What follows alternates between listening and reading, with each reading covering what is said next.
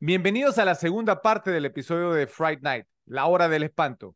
Necesito que se suscriban, le den like a este video, lo compartan en sus redes sociales y que también hagan clic en la campanita, pues es la única forma en que puedo garantizar que estarán ayudando al canal y no se estarán perdiendo nuestras nuevas publicaciones. Que disfruten el episodio.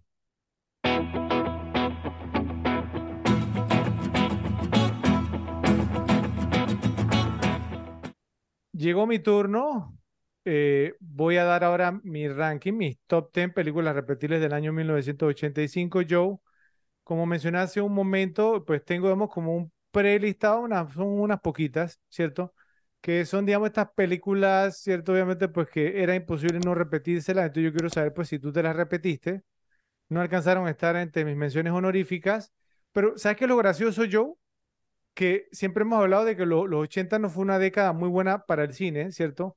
Pero este año en particular, o sea, muchas películas repetibles, muchas películas entretenidas y películas buenas. Entonces, Joe, bueno, la primera.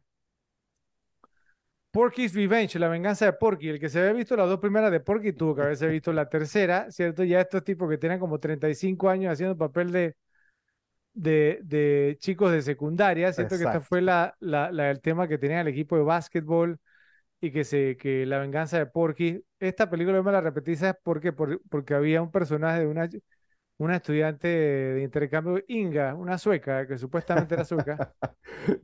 nombre genérico sueco. Sí, total, pero bueno. Pero bueno, igual, o sea, si te gustaban los personajes, yo obviamente pues no ya me había visto las dos primeras que digan que han vencido mal todo, pero bueno, es divertida.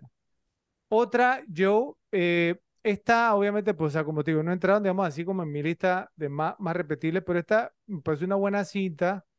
También tiene una canción, digamos, que fue, que fue un éxito, White Nights, Sol de Medianoche. Esta fue con Gregory Hines y Mikhail Baryshnikov, Isabella Rossellini, eh, que tiene la canción, digamos, de Lionel Richie, la de Say You, Say Me. Ah, buena película, mira, en serio. Eh, lo que pasa es que pues, es un tema poco pesadito, digamos que en la antigua Unión Soviética, esta cosa, pero una película entretenida, tiene unas buenas secuencias de baile, digamos, entre Gregory Hines, que era tap dancer, y, Mikhail Baryshnikov, que era pues bailador de, de ballet, pero buena cinta, eh, pero no, no, me la repetí tanto, o sea, pues no, o sea, una buena cinta.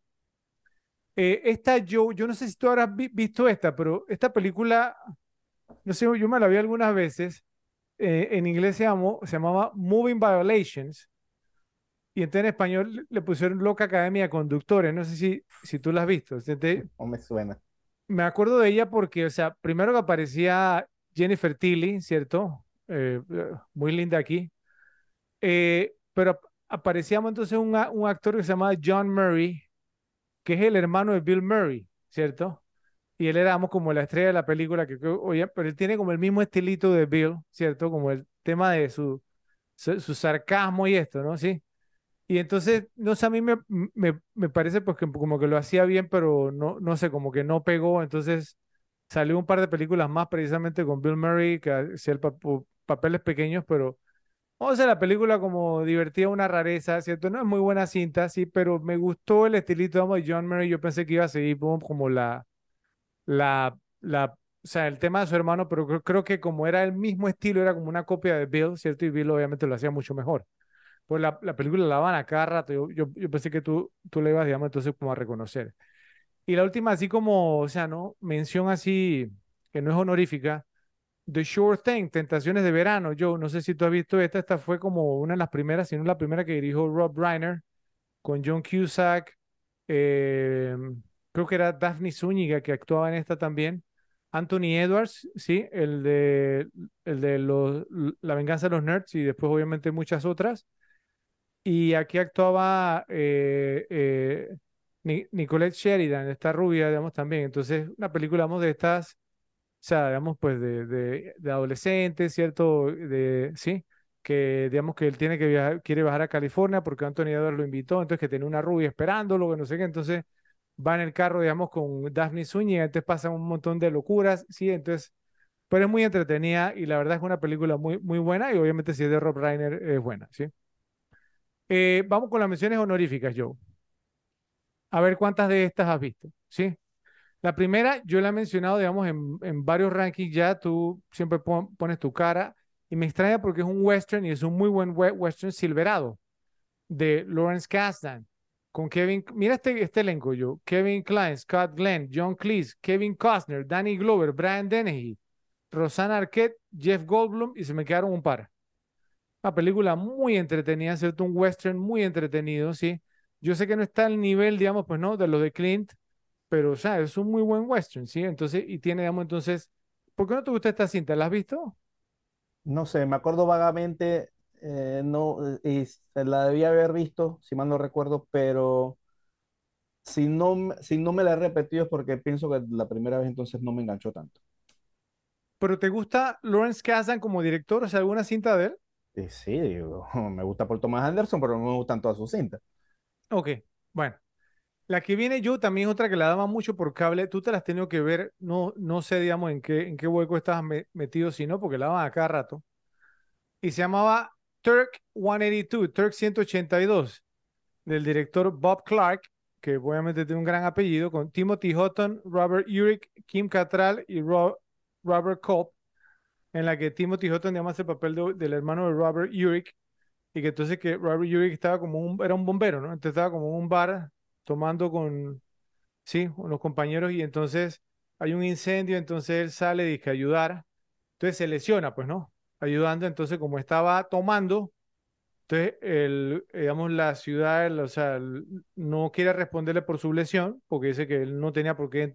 El tipo salvó gente, pues no. Pero como estaba tomando, no sé qué, entonces no le respondía por la lesión. Entonces, Timothy Hutton se ensaña con el alcalde, ¿cierto? Entonces empieza a sabotearle las apariciones públicas y entonces, pues no, a poner eh, Turk 182, digamos, en cada aparición pública. Entonces, bueno, un tema ahí entretenida la película. Si no es una gran cinta, ¿cierto? Pero es entretenida y son buenos actores. Pues la película queda corta, pero es entretenida. Otra eh, mención honorífica, yo esta, otra de Kevin Costner, no sé si tú has visto esta, la mencionado yo también previamente, Fandango, de Kevin Reynolds con Kevin Costner, Judd Nelson y Sam Roberts. ¿Has visto Fandango? Creo que no, tampoco, ¿no? ¿Cierto? Una, esta es una película, como de, unos amigos que está en la universidad que, que tiene que irse a Vietnam, ¿cierto? Entonces, pues toma la decisión de que, bueno, que bueno, si se van, digamos, huyendo a Canadá, ¿cierto? Y si se van huyendo a Canadá, no pueden regresar nunca más a Estados Unidos, ¿sí? O si entonces, pues, o sea, pues, o sea salen, pues, ¿no? Sí, a ver, digamos, que cómo se sienten en el camino. En el camino hacen algunas poncheras, ¿no? ¿Cierto? En una de esas se van, digamos, de que una academia de salto de paracaídas, que es una de las escenas más icónicas de la película. Entonces, donde agarran a Judd Nelson, que era como el nerd, el bobo, ¿cierto? del grupo, y que lo, lo, ponen lo van a poner a saltar, y entonces era una de estas escuelas, digamos, de poca monta, y entonces parece que el, el paracaídas se dan cuenta que cuando el tipo estaba arriba, que, que no iba a abrir, y entonces están tratando de que no salte el tipo, y no tenía radio ni nada. Esta película es una ponchera, pero, pero una buena cinta.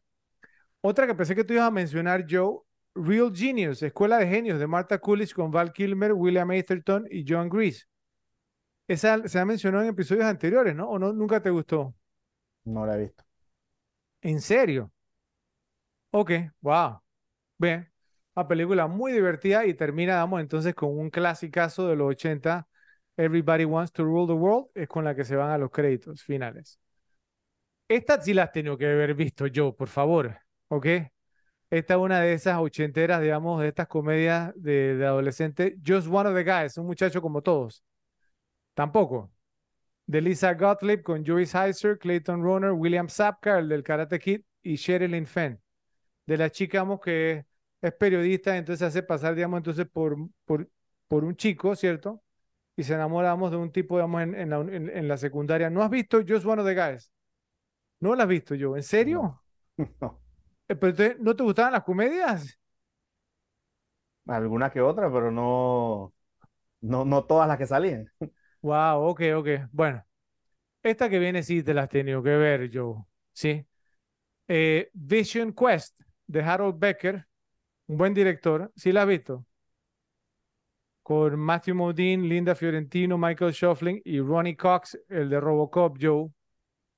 Hey, de que Matthew Modine es un luchador, ¿cierto? y que no me que no, no, no he visto Vision Quest, la película es una película de culto de los 80. Tiene un par de canciones, digamos, de Madonna en el soundtrack. Acá rato pasaban los videos de Madonna y salía, digamos, entonces eh, Matthew Modine con Linda Fiorentino. Es imposible yo que tú no hayas visto Vision Quest. ¿No? Oh, wow. Ok. Increíble. Yo creo que eres un cyborg. bueno, eh, mención honorífica. Esta, bueno, si no viste la otra que eran populares, esta que era Underground, creo que no la habrás visto, aunque no es comedia, pero tiene, digamos, dos buenos actores y tiene, un tono, digamos, perturbador. The Boys Next Door, jóvenes perturbados. La, te, ¿Te suena, no? De Penelope's Furies con Charlie Sheen, Maxwell Caulfield y Christopher McDonald. Maxwell Caulfield fue como el héroe, digamos, de Grease 2. Christopher McDonald, de hecho, también aparecía en Grease 2, que después se volvió Shooter McGavin en, en Happy Gilmore, ¿cierto? Y es gracioso porque mira que Christopher McDonald tenía como más o menos la misma edad de Maxwell Caulfield, pero Maxwell Caulfield aquí hace el papel de adolescente, lo habían estado en Grease 2, y Christopher McDonald hacía el papel como el policía maduro y todo lo demás, ¿sí? sí. Y entonces esta película es una, una ponchera yo porque, o sea, no es comedia ni nada, es una película seria, ¿cierto? Que son como dos criminales adolescentes que salen, digamos, o sea, ¿no? y terrorizan, digamos, pues no a la gente, sí, o sea, obviamente cometen crímenes y esta cosa como que está basada en una historia de la vida real, una película oscura, ¿cierto? Pero muy buena. Y la última mención honorífica, yo que tú la mencionaste ya, Cocoon de Ron Howard con Donna Michi, Wilford Brimley Kim Cronin, Jessica Tandy, Steve Gutenberg y Brian Dennehy. Esta película, como mencioné anteriormente, o sea, muy, muy eh, carismática, ¿cierto? Muy llamativa, tiene unas escenas, digamos, muy buenas, ¿verdad? Pues con, en la que, pues, ¿no? Los adultos contemporáneos, eh, ¿no? Obviamente son dobles, ¿no? ¿Cierto? Pero ver, digamos, a Don Amici haciendo breakdancing, ¿cierto? A, Wilford Brimley, Wilford Brimley que se, se, pega unos clavados en la piscina, yo, ¿no? No, y, y, y, y, el otro, y el otro que era el, el que el que, el que, el que estaba como levantándose una viejita y después que no, no, no, camina de aquí que yo, yo, yo me voy con una peladita y Sí, sí, sí, Muy, muy buena, muy, muy buena. Bueno, yo, esas fueron mis menciones honoríficas. Vamos con el top 10, ¿vale? La número 10.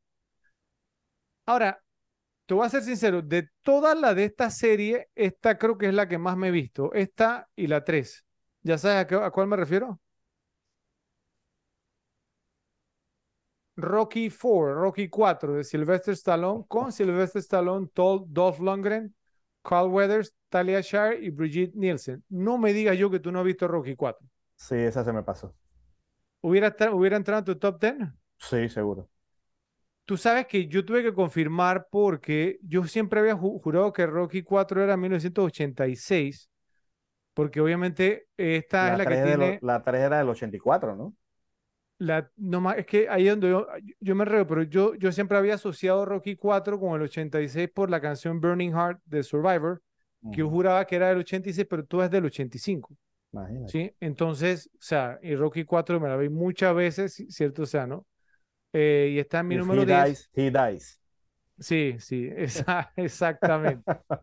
¿No? Y también que salía, pues, ¿no? La otra canción de James Brown, Living in America. Esta película, sí, y tuvo otra. De, de, de, hecho, ahora que dices eso, me acabas de acordar, uno, es como un hecho boxístico, ¿no? O sea que el Living in America entra por los críticos Living in America y lo matan, ¿no? Sí. En la pelea. Creo que hay un cosa como que de que todos los boxeadores que han usado esa canción para entrar, o digamos, un altísimo porcentaje, todos han perdido su pelea. La gente que mm. usaba Living in America. O sea, hay boxeadores que han usado Living in America para entrar después lo que uno, pasó en 4. Uno que me acuerdo fue Shane Mosley. Ah, sí. Lo, usó para entrar en una pelea y perdió la pelea. Okay. Entonces parece que ya había como una historia de que habían varios que habían entrado con esa canción y habían perdido. Por suerte no los habían matado, pues digamos, como al pobre Apolo. Bueno, pero esta, esta canción tuvo, como, esta película tuvo como tres canciones. Tuvo Living in America, tuvo Burning Heart, tuvo otra, es que No Easy Way Out. ¿Sí? Ajá. Esa, Que, que no se subía al, carro todo bravo después que murió Apollo Creed. Bueno, pero creo que está entre esta y la tres la que más me he visto de, la serie. Para mí, la serie murió aquí. ¿Cierto? Ya las cinco, las seis y eso. Las de Creed me gustan y sí, están buenas. No, y todo. la primera nada más de Creed. Sí, pero, pero ese es otro punto aparte. Sí, o sea, eh, hay gente porque la asocia con Rocky porque aparece Rocky Balboa, pero para mí es la historia ¿sí? De, de, de, de, de, de, de él peleando, de él peleando. Exacto. Esta está empate, Joe, con eh, Fletch. Fletch el extraordinario, de Michael Ritchie con Chevy Chase, Tim Matheson y Dana Wheeler Nicholson. Tú me dijiste una vez que tú nunca has visto Fletch. No, sí la he visto, pero no me gusta. ¿Y por qué no te gusta Fletch? no sé, no la yo. No, a, ti no, te gusta como el, el estilo comedia de Chevy Chase, de Bill Murray, como que se burlan de, de, la gente, ¿no? No, no, no, no, no es que se burlen de la gente, sino que no sé, no, no la hallo tan graciosa para mí ese, esa comedia como la de Fletch. Yo he visto Fletch, bueno, y la vi hace muchos años, pues la vi también por, por los 80. Pero no sé, o sea, no sé, me parece sobrevalorado. No, ¿No te gusta la escena cuando, cuando se, se sube al carro, creo que era un, un, Mercedes convertible, y hay un muchacho que está robando el carro, robando el carro, tiene una persecución, y, y entonces empieza como, como, como, a hacer de todo, ¿cierto? Y el que estaba al lado de él estaba como asustado, pero no, es, e, esta película tiene unas escenas muy, muy buenas. Pero bueno, esa fue mi número 10. Número 9, Joe. Una que tú mencionaste, pues que, o sea, de repente ahora te acordaste, ahora la metes en rankings y antes no. Year of the Dragon, el año del dragón de Michael Cimino con Mickey Rourke y John Lone. Como tú mencionabas, yo, esta película, o sea, es una de estas películas que es que Michael Cimino le gusta hacer la cosa de forma grandiosa, ¿cierto? Entonces, esto es algo que tiene esta película. Esta película pues tiene como ese tono de película grandiosa, está basada en una historia de la vida real, que es algo muy interesante también. Eh, obviamente, Mickey Rourke, digamos, estaba en su mejor momento, aunque aquí, digamos, está haciendo el papel de un tipo que era mayor que él, entonces sí, tiene... el pelo blanco. Sí, le pusieron el pelo blanco y eso. Y la, y la que es el papel de la esposa de él, se nota que es mucho mayor que él, ¿cierto? O sea, para que un actor se vea mayor, tiene que ponerle más que el pelo blanco. Maquillaje. y Mickey Rourke no llegaba ni a los 30 años aquí, yo creo, ¿sí? Entonces, pero aún así eso nunca me molestó. Sí, incluso el que hacía el papel del mejor amigo, el otro el policía también se veía mucho mayor que él. Pero no, es un peliculón realmente, o sea, ¿no? Y, eh, creo que el, el, soundtrack, la banda sonora es lo que le restó un poquito, ¿sabes? O sea, a Mike, no sé qué pasó con Michael Cimino y las bandas sonoras, ¿sí? porque The Deer Hunter también la misma cosa, ¿no? ¿No crees? O sea, como que, no sé, no sé, las bandas sonoras de Michael Cimino me dejan mucho que decir, o sea, creo que tenía que aprender la Scorsese ahí. ¿Qué opinas? Sí, o buscarse a John Williams, no sé. Un tema así, exacto. Bueno, esa te quedó empate en la número 9 con Gotcha. Gotcha te pegué de Jeff Canu, con Anthony Edwards, Linda Fiorentino y Alex Rocco. Gotcha, damos que es un trip total, yo, o sea, un trip ochentero total. Sí. Yo la mencioné en un ranking anterior. ¿Qué pasó? ¿Tú no quisiste meter a Gotcha? ¿Se te pasó? ¿No te gustó? No, ¿Nunca te me la, vi en la época, sí me la vi en la época, pero que me la haya, no, que me la, no me la he visto en, en, 25 años. Yo la vi hace como un año y la película es muy divertida todavía. Mira, o sea, tiene escenas, digamos, muy, muy buenas. Hay una, digamos, donde él está como solo en, obviamente, pues no, es un, un, estadounidense que va con su amigo, digamos, su mejor amigo a París, ¿cierto? Y entonces, pues que estaban ahí, entonces conocíamos a una supuesta rusa, ¿cierto? Entonces, pues que, no me acuerdo si era rusa, creo que era rusa así por, el nombre, que se llamaba Sasha. Y entonces, pues, pues que se mete un tema de espionaje, ¿sí? Entonces ella lo usa, pero al final de ya resulta que no era rusa, sino que era una espía estadounidense que hacía rusa. Entonces, bueno, pero es muy, muy divertida la película. Hay una escena donde él está como en una cafetería pidiendo que quería pedir algo de tomar y entonces le sale el francés y no, es, es muy graciosa la película, la verdad. Bueno, en la número 8, Joe, eh, tú mencionaste una que es icónica y aquí está la otra y adivina quién es el director. John Hughes. No, tengo, tengo a John Hughes, pero lo tengo en otra el muy menospreciado quién? George Schumacher. Joel Schumacher. En 1985, ¿qué hizo Joel Schumacher? Joe. o sea, esta también tuvo la trifecta. Tuvo el elenco, el director y la canción. San Elmo's Fire. Ah, sí. ¿Ve? El primer año del resto de nuestras vidas. Qué nombrecito, ¿no? Le ponen en español ¿sí? del muy menospreciadísimo Joel Schumacher con Demi Moore, Rob Lowe, Andrew McCarthy, Emilio Esteves, John Nelson y Ali Sheedy. Que la película, vamos, o sea, pues no, de esta, más o menos como de The Breakfast Club, simplemente. Pero de más adultos, volvemos al tema. Adultos, sí, como que había entrado a la universidad. Gusta, ¿A ti te gustan los personajes más adultos? No, no, no, eh, va, va, a ver que la otra la tengo también, pero es que es gracioso porque, o sea, eran como, ok, como esta ansiedad y el existencialismo, ¿cierto?, de los adolescentes, si me a entender de, de, esta cosa, es gracioso porque muchos eran los mismos actores, pero haciendo papeles más adultos, ¿sí? Pero ya en la universidad o porque se habían graduado en la universidad, ¿sí? Pero, o sea, que hay tres actores del Club de los Cinco, ¿sí? Y el mismo año. ¿Sí me a entender? Entonces, o sea, pero simplemente o sea, y una película. Pero es una película más adulta, ese es el punto. Es más adulta, exactamente, sí. Pero, pero, pero igual, o sea, Promo fue también icónica, es icónica de, de, la década también.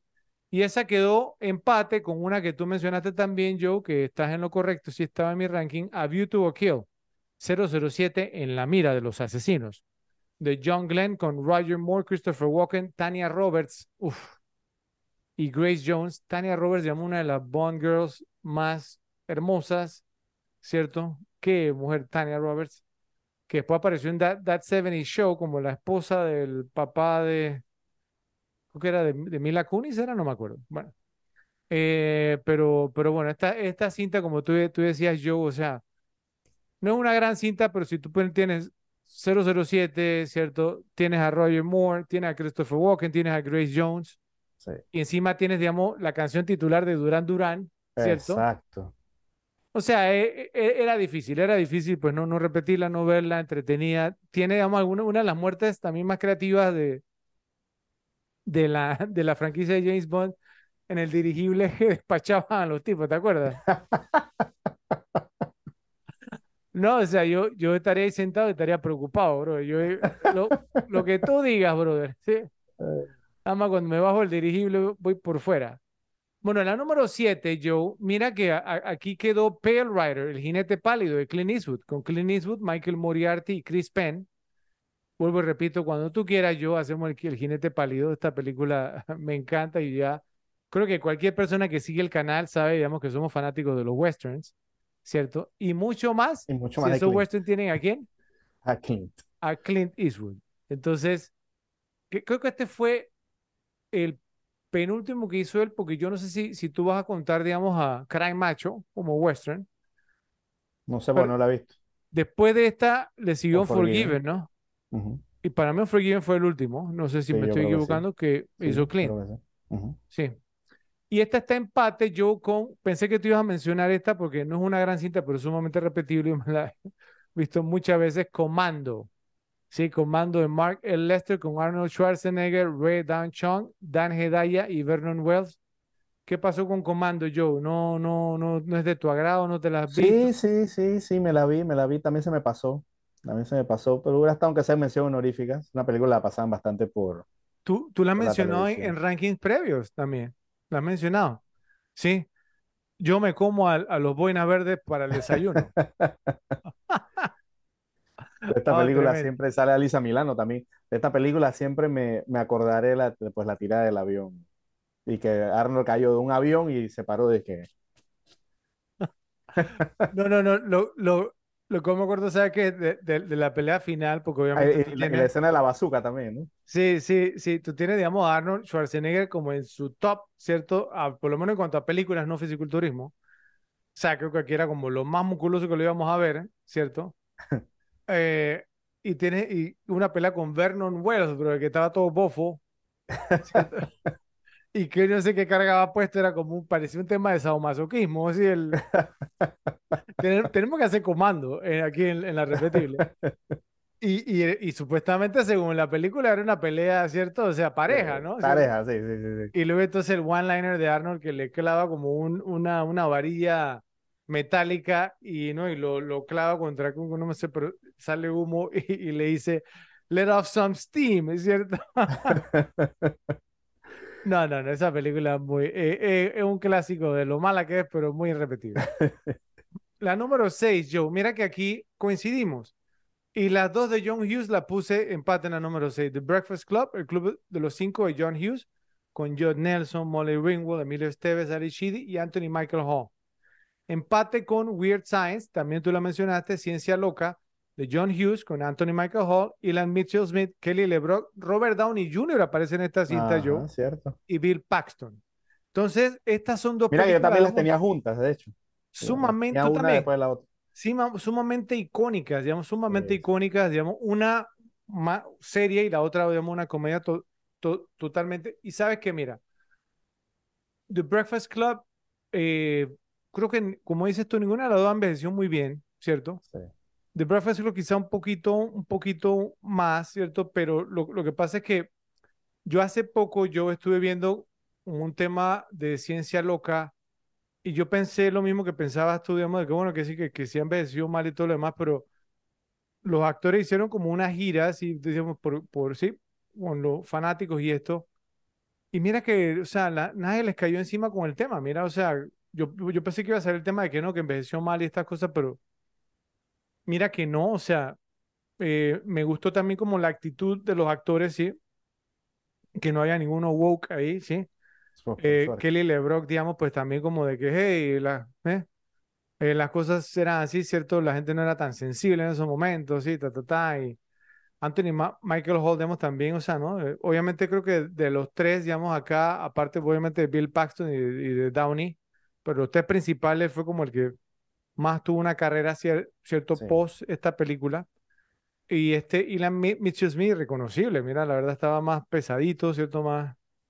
Pero la cara, ¿no? Sí se parecía un poco, total pero, pero estas películas muy entretenidas las dieron mucho. Eh, creo que es... que eran, y que eran como un, un, reflejo, o sea, ese es el tema, que si tú eres un... Eso, por eso te digo de, la identificación y por eso de repente, no, no, sé qué te pasa con The Goonies, no sé, pero pienso que, que, todo ese tema, pues, de, de, que tú eres un chico y esos, y, y, y, y, esos chicos como que representan el momento que tú estás en la vida, ¿no? De, el momento de, ¿no? De las chicas y todo ese tema de que, es que, es que nos vamos con el tema del realismo. Yo sí, digamos que es que, y mira, y mira que, que 1985 es el año de Explorers también, ¿cierto? Que no, no la mencioné porque creo que había otras que la había visto más exploradores, que esa sí me gusta, aunque tenga que ver con el espacio y estas cosas, sí, pero es que Goonies, no sé, mira, no, no sé, nunca conectó conmigo. Eh, pero, pero esta sí, digamos, o sea, y, creo que, ¿sabes que Creo que me gusta más Weird Science, aunque la trama era más tonta.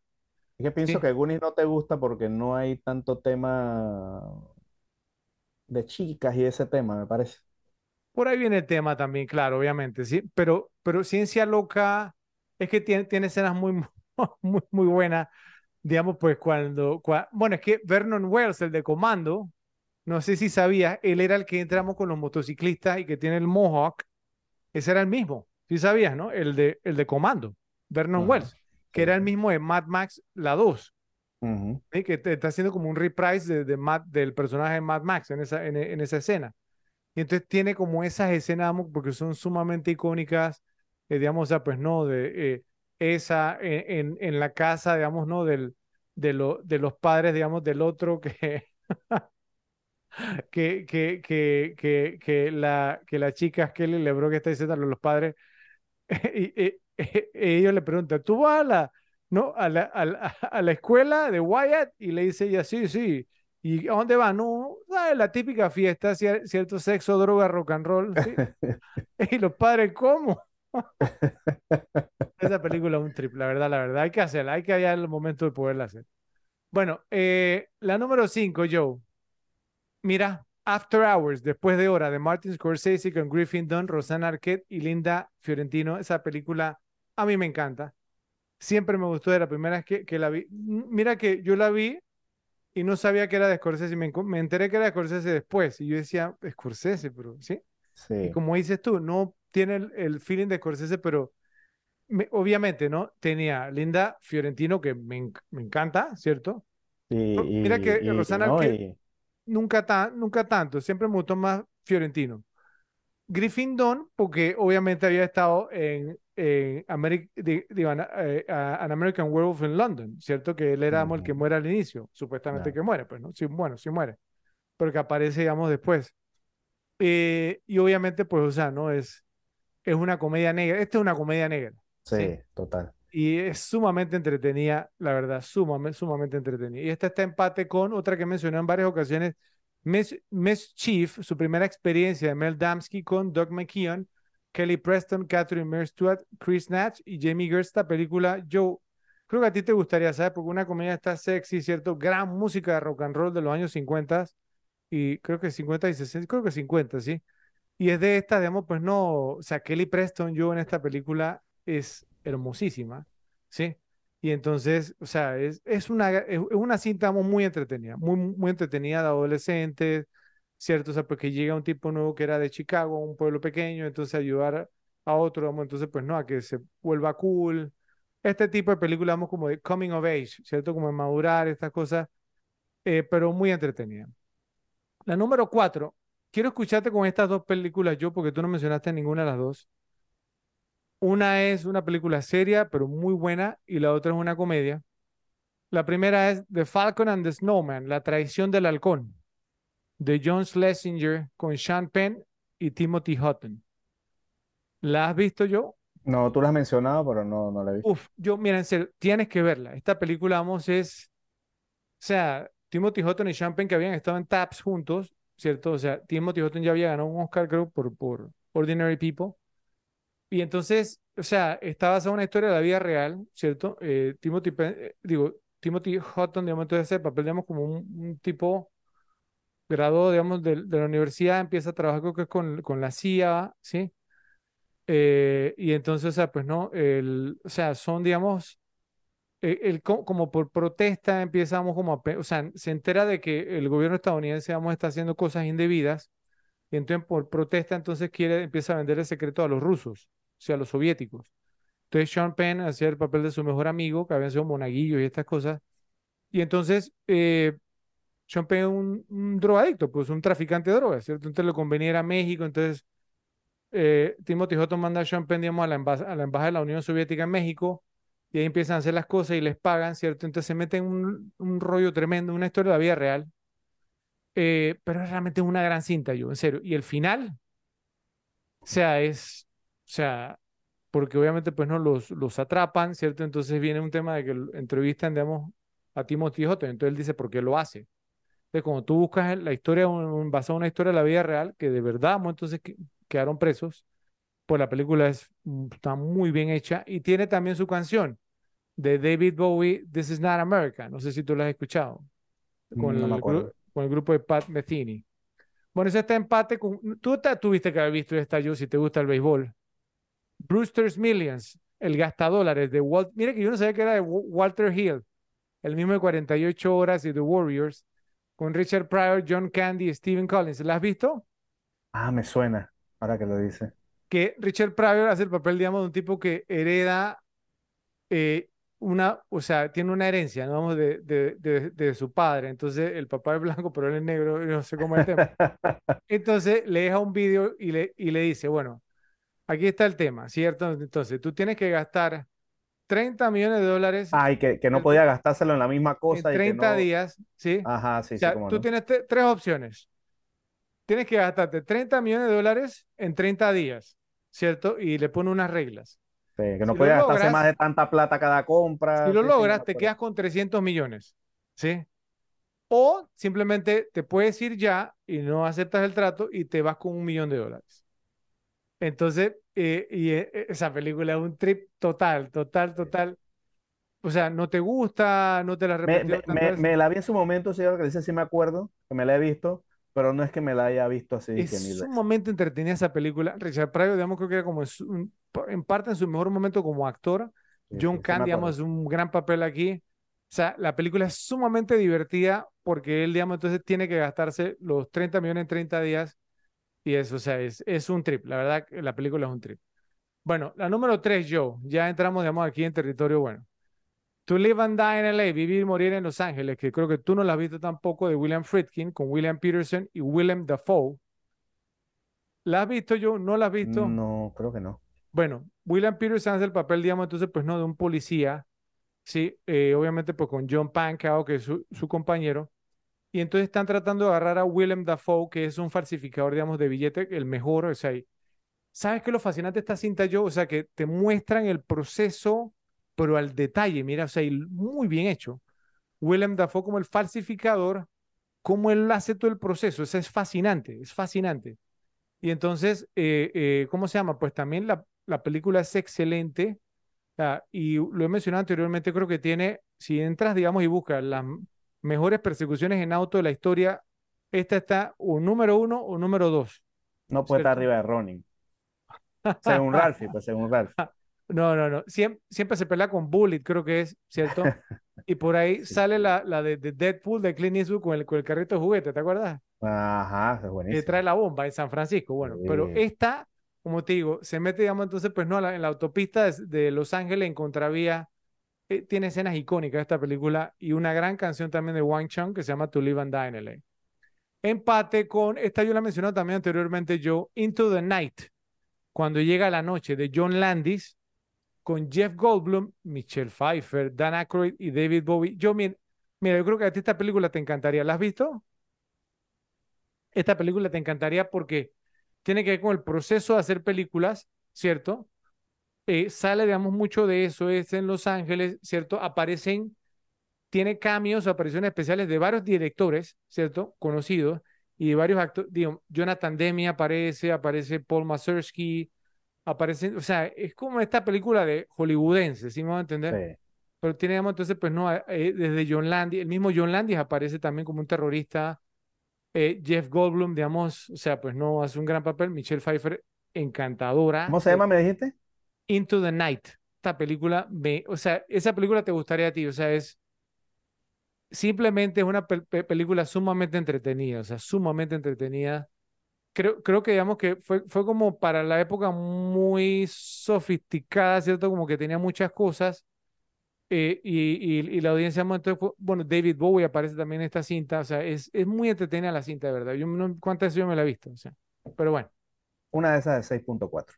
bueno, pero es, un- es muy entretenida. ¿Qué quieres que te diga? Y la, la dos, Joe, Witness, Testigo en Peligro de Peter Weir con Harrison Ford, Kelly McGillis, Lucas Haas y Danny Glover, lo que tú mencionaste, tiene que ser un episodio aquí en Las Repetibles. No quiero decir mucho sobre la película, ¿cierto? Eh, porque obviamente la, la vamos a hacer, pero es gracioso porque mira que, o sea, el director logró que el entorno se convirtiera en un personaje, ¿sí me voy a entender? O sea, la Sí. ambientación de la película. Y la escena, vamos, o sea, que no, no quiero pisar, pero bueno, la escena, vamos, o sea, pues no, que, que, que te muestra el conflicto, ¿cierto? Que es la escena, digamos, entonces donde el, el niño, Lucas Haas, o sea, señala, digamos, entonces al culpable. Ujú. Un director, digamos, que no está a la altura de Peter Weir, simplemente lo hace, pero él arma todo, ¿sí entender? O sea, él, él arma todo y la música, todo, o sea, todo, cómo lo hace, o sea, es genial, es realmente genial. Y en ese momento tú dices, esta es una película diferente, Sí. ¿sí? Y entonces, o sea, cómo él te muestra los dos mundos, el choque de los dos mundos, no, es genial, es genial. Y la número uno, yo, también la misma tuya, Back to the Future, Volver a Futuro, Robert Zemeckis, con Michael J. Fox, Christopher Lloyd, Leah Thompson, Crispin Glover y Thomas F. Wilson. Ya, ¿qué podemos hacer? ¿Crees que, crees que se, se- se merece ese episodio también que lo revisitemos yo? ¿Crees que le hicimos justicia a la película? Es posible, habría que verlo. Eh, eh, ¿qué episodio fue ese? ¿Qué número? ¿No te acuerdas? Ok, el primero fue The Dark Knight, ¿cierto? Ajá. Porque veníamos ba- bajando en décadas, ¿no? Eso fue en lo- los 2000. En los 90 fue The Shawshank Redemption. Sueño de Fuga, y creo que en los 80 fue Volver al Futuro, creo que fue el tercero, y el Tercero. cuarto fue Jaws Tiburón. Ok. Y después el quinto fue Psycho, de los Ah. 60. Ese fue, fueron nuestros primeros cinco episodios. Entonces fue el tercero que hicimos. Estaría interesante uno también. Estaría, estaría interesante revisitarlo. Sí, sí, porque esa película real- realmente es sumamente especial. Y bueno, pues vuelvo y digo, o sea, cualquier persona, o sea, pues no. O sea, es que, olvídate, no, no importa que no eras un niño en los 80. Volver al futuro, digamos, una, de las películas que más Sí. fanaticada tiene, ¿cierto? Un Tiene fenómeno, fue un fenómeno. tiene grupos, digamos, en, en todas las redes sociales, ¿cierto? O sea, y todo el mundo sabe quién es Marty McFly, entonces, bueno, ¿qué vamos a hacer? Ese fue mi listado, Joe, ¿qué te pareció? Bien, bien, bien. Obviamente que no esperaba que metieras nada de Kurosawa, pero creo que todas eh, tenemos bastantes en común, salvo pues una que otra, pero me pareció bastante sólido. Algunas pues de esas pues que no todo el mundo se ha visto. Tú no eres muy fanático de las comedias, eso es lo que pasa. No, exacto. Pero la verdad es que coincidimos en bastante, en casi todas. Sí, sí, me, me, me sorprendió. Pero mira que, vuel- vuelvo y digo, los 80 no hemos hablado de, siempre hemos dicho que no, no fue una buena década, pero mira, sumamente prolífico, Sí, ¿cierto? Obviamente, o sea, pues, ¿no? Y bueno, espero que los repes nos digan cuál de los dos rankings les gustó más. Vamos ahora con las mejores escenas. Adelante, yo, empiezas tú. Uf, bueno, hay varias, pero bueno, vamos a decir algunas y te las paso. Pues obviamente la primera que tengo, pues cuando Charlie, pues al mejor estilo no de la ventana indiscreta, con los binoculares, pues descubre que Jerry es el vampiro cuando lo está viendo por la ventana. Esa escena es, es brutal, ¿no? Aparte que también hay, ¿no? Al- Algo de visual ahí, pero esa escena está muy buena, pues el descubrimiento de, de Jerry. Otra, no, eh, eh, cuando justo después, sabes que esa transición es brutal, ¿no? Cuando justo después de tener la conversación con Evil, ¿no? De, de, de Charlie, que le dijo, no, que los vampiros, los vampiros no pueden entrar en su casa si no lo dejan entrar. Entonces, corte de la mamá llamando a Charlie y justo va bajando y está y Jerry en la casa. Esa, esa, es- esa, esa escena es, es brutal. ¿Sabe- ¿Sabes qué, qué gracioso hay? Que ella le dice, no, que, que hay alguien que, que quiero que conozca. Entonces hay un detalle que Charlie va bajando por la escalera y se va como arreglando, ¿sí? Yo no sé a quién pensaba que le iban a presentar. ¿Ah? Esa escena es muy buena. Eh, te voy a decir otra y te la paso, pues si no dices las otras, entonces las digo yo. Pues el encuentro, el encuentro que tiene Peter, ¿no? Con todos los chicos y Ye- con Jerry.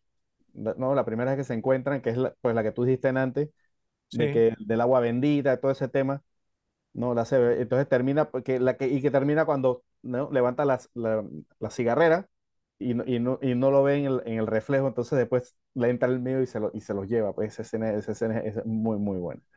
sí. Así que da- dale, te la, te la paso, entonces, si no dices, entonces yo digo las mías. Bueno, eh, a mí me gusta mucho, vamos, eh, pues la escena inicial, ¿cierto? Que establece todo el tono de la película. Eh, o sea, eh, el tema, pues como lo mencioné, ¿no? O sea, pues que uno enseguida aprende, pues, ¿no? De Charlie, ¿cierto? Que tiene su novia, que quiere acostarse con ella, ¿cierto? Y pum, enseguida ve, digamos, entonces, pues, no, al- al- a, los vecinos, porque obviamente está Billy Cole también. Y entonces, pues, y queda así. Entonces, pero cre- creo, creo que esa escena es muy interesante porque, o sea, obviamente él había insistido, digamos, que quería tener sexo con su novia. Y en el momento en que ve el tema, ella ya, ya quería y él, sí, entonces la ignora. Te- creo que eso también te dice muy, muy, mucho del personaje, ¿no? ¿Cierto? Sí, Por, por- por un adolescente que deja pasar un sí, chance para, eso está complicado. tener sexo, exactamente, por la curiosidad, de, de- de lo que vivíamos con el vecino. Entonces te habla como de la naturaleza curiosa de Charlie, pero también del tipo de persona que es, que eso, digamos, voy a elaborar un poquito más en cuanto a eso también ahora un poco Y, más tarde. y esa escena tiene algo muy, muy interesante que es en el mismo comienzo de la película, que es que, ¿no? Que te, te, te ponen como la toma desde afuera y se va como acercando a la casa y tú estás escuchando algo que tú piensas que es lo que está pasando. Y Ajá. después cuando suben te enseña que es, el programa de televisión. Esa, Exactamente. esa es- parte es- está bien cool. es- está muy, muy bien hecha y, y es un, es un solo, Sí, es una sola toma. es una sola toma, ¿cierto? O sea, es, es- es excelente. O sea, es una tremenda manera de empezar una película. La verdad, a mí me, Sí. me encantó. O sea, me encantó. O sea, y no, y no sé, esta película yo creo que oh, la hora que la revisité la voy a repetir más veces. La verdad, me ha encantado. Eh, la escena cuando Charlie se da cuenta que Jerry es un vampiro ya de verdad, ¿cierto? Cuando lo está viendo con los binoculares, ¿te, te- te acuerdas? Eh, la cuando vamos, digamos, a una chica, o sea, porque ti- tiene una chica que obviamente que tiene su pechonalidad también ahí. Sí, Eh, y entonces, pues, o sea, ¿no? Eh, luego entonces él le cuenta a su madre, obviamente la mamá no le cree, y entonces él, él baja, digamos, para espiar a Billy Cole y a Jerry en el jardín, pero su madre pues lo delata, todo eso, ¿no?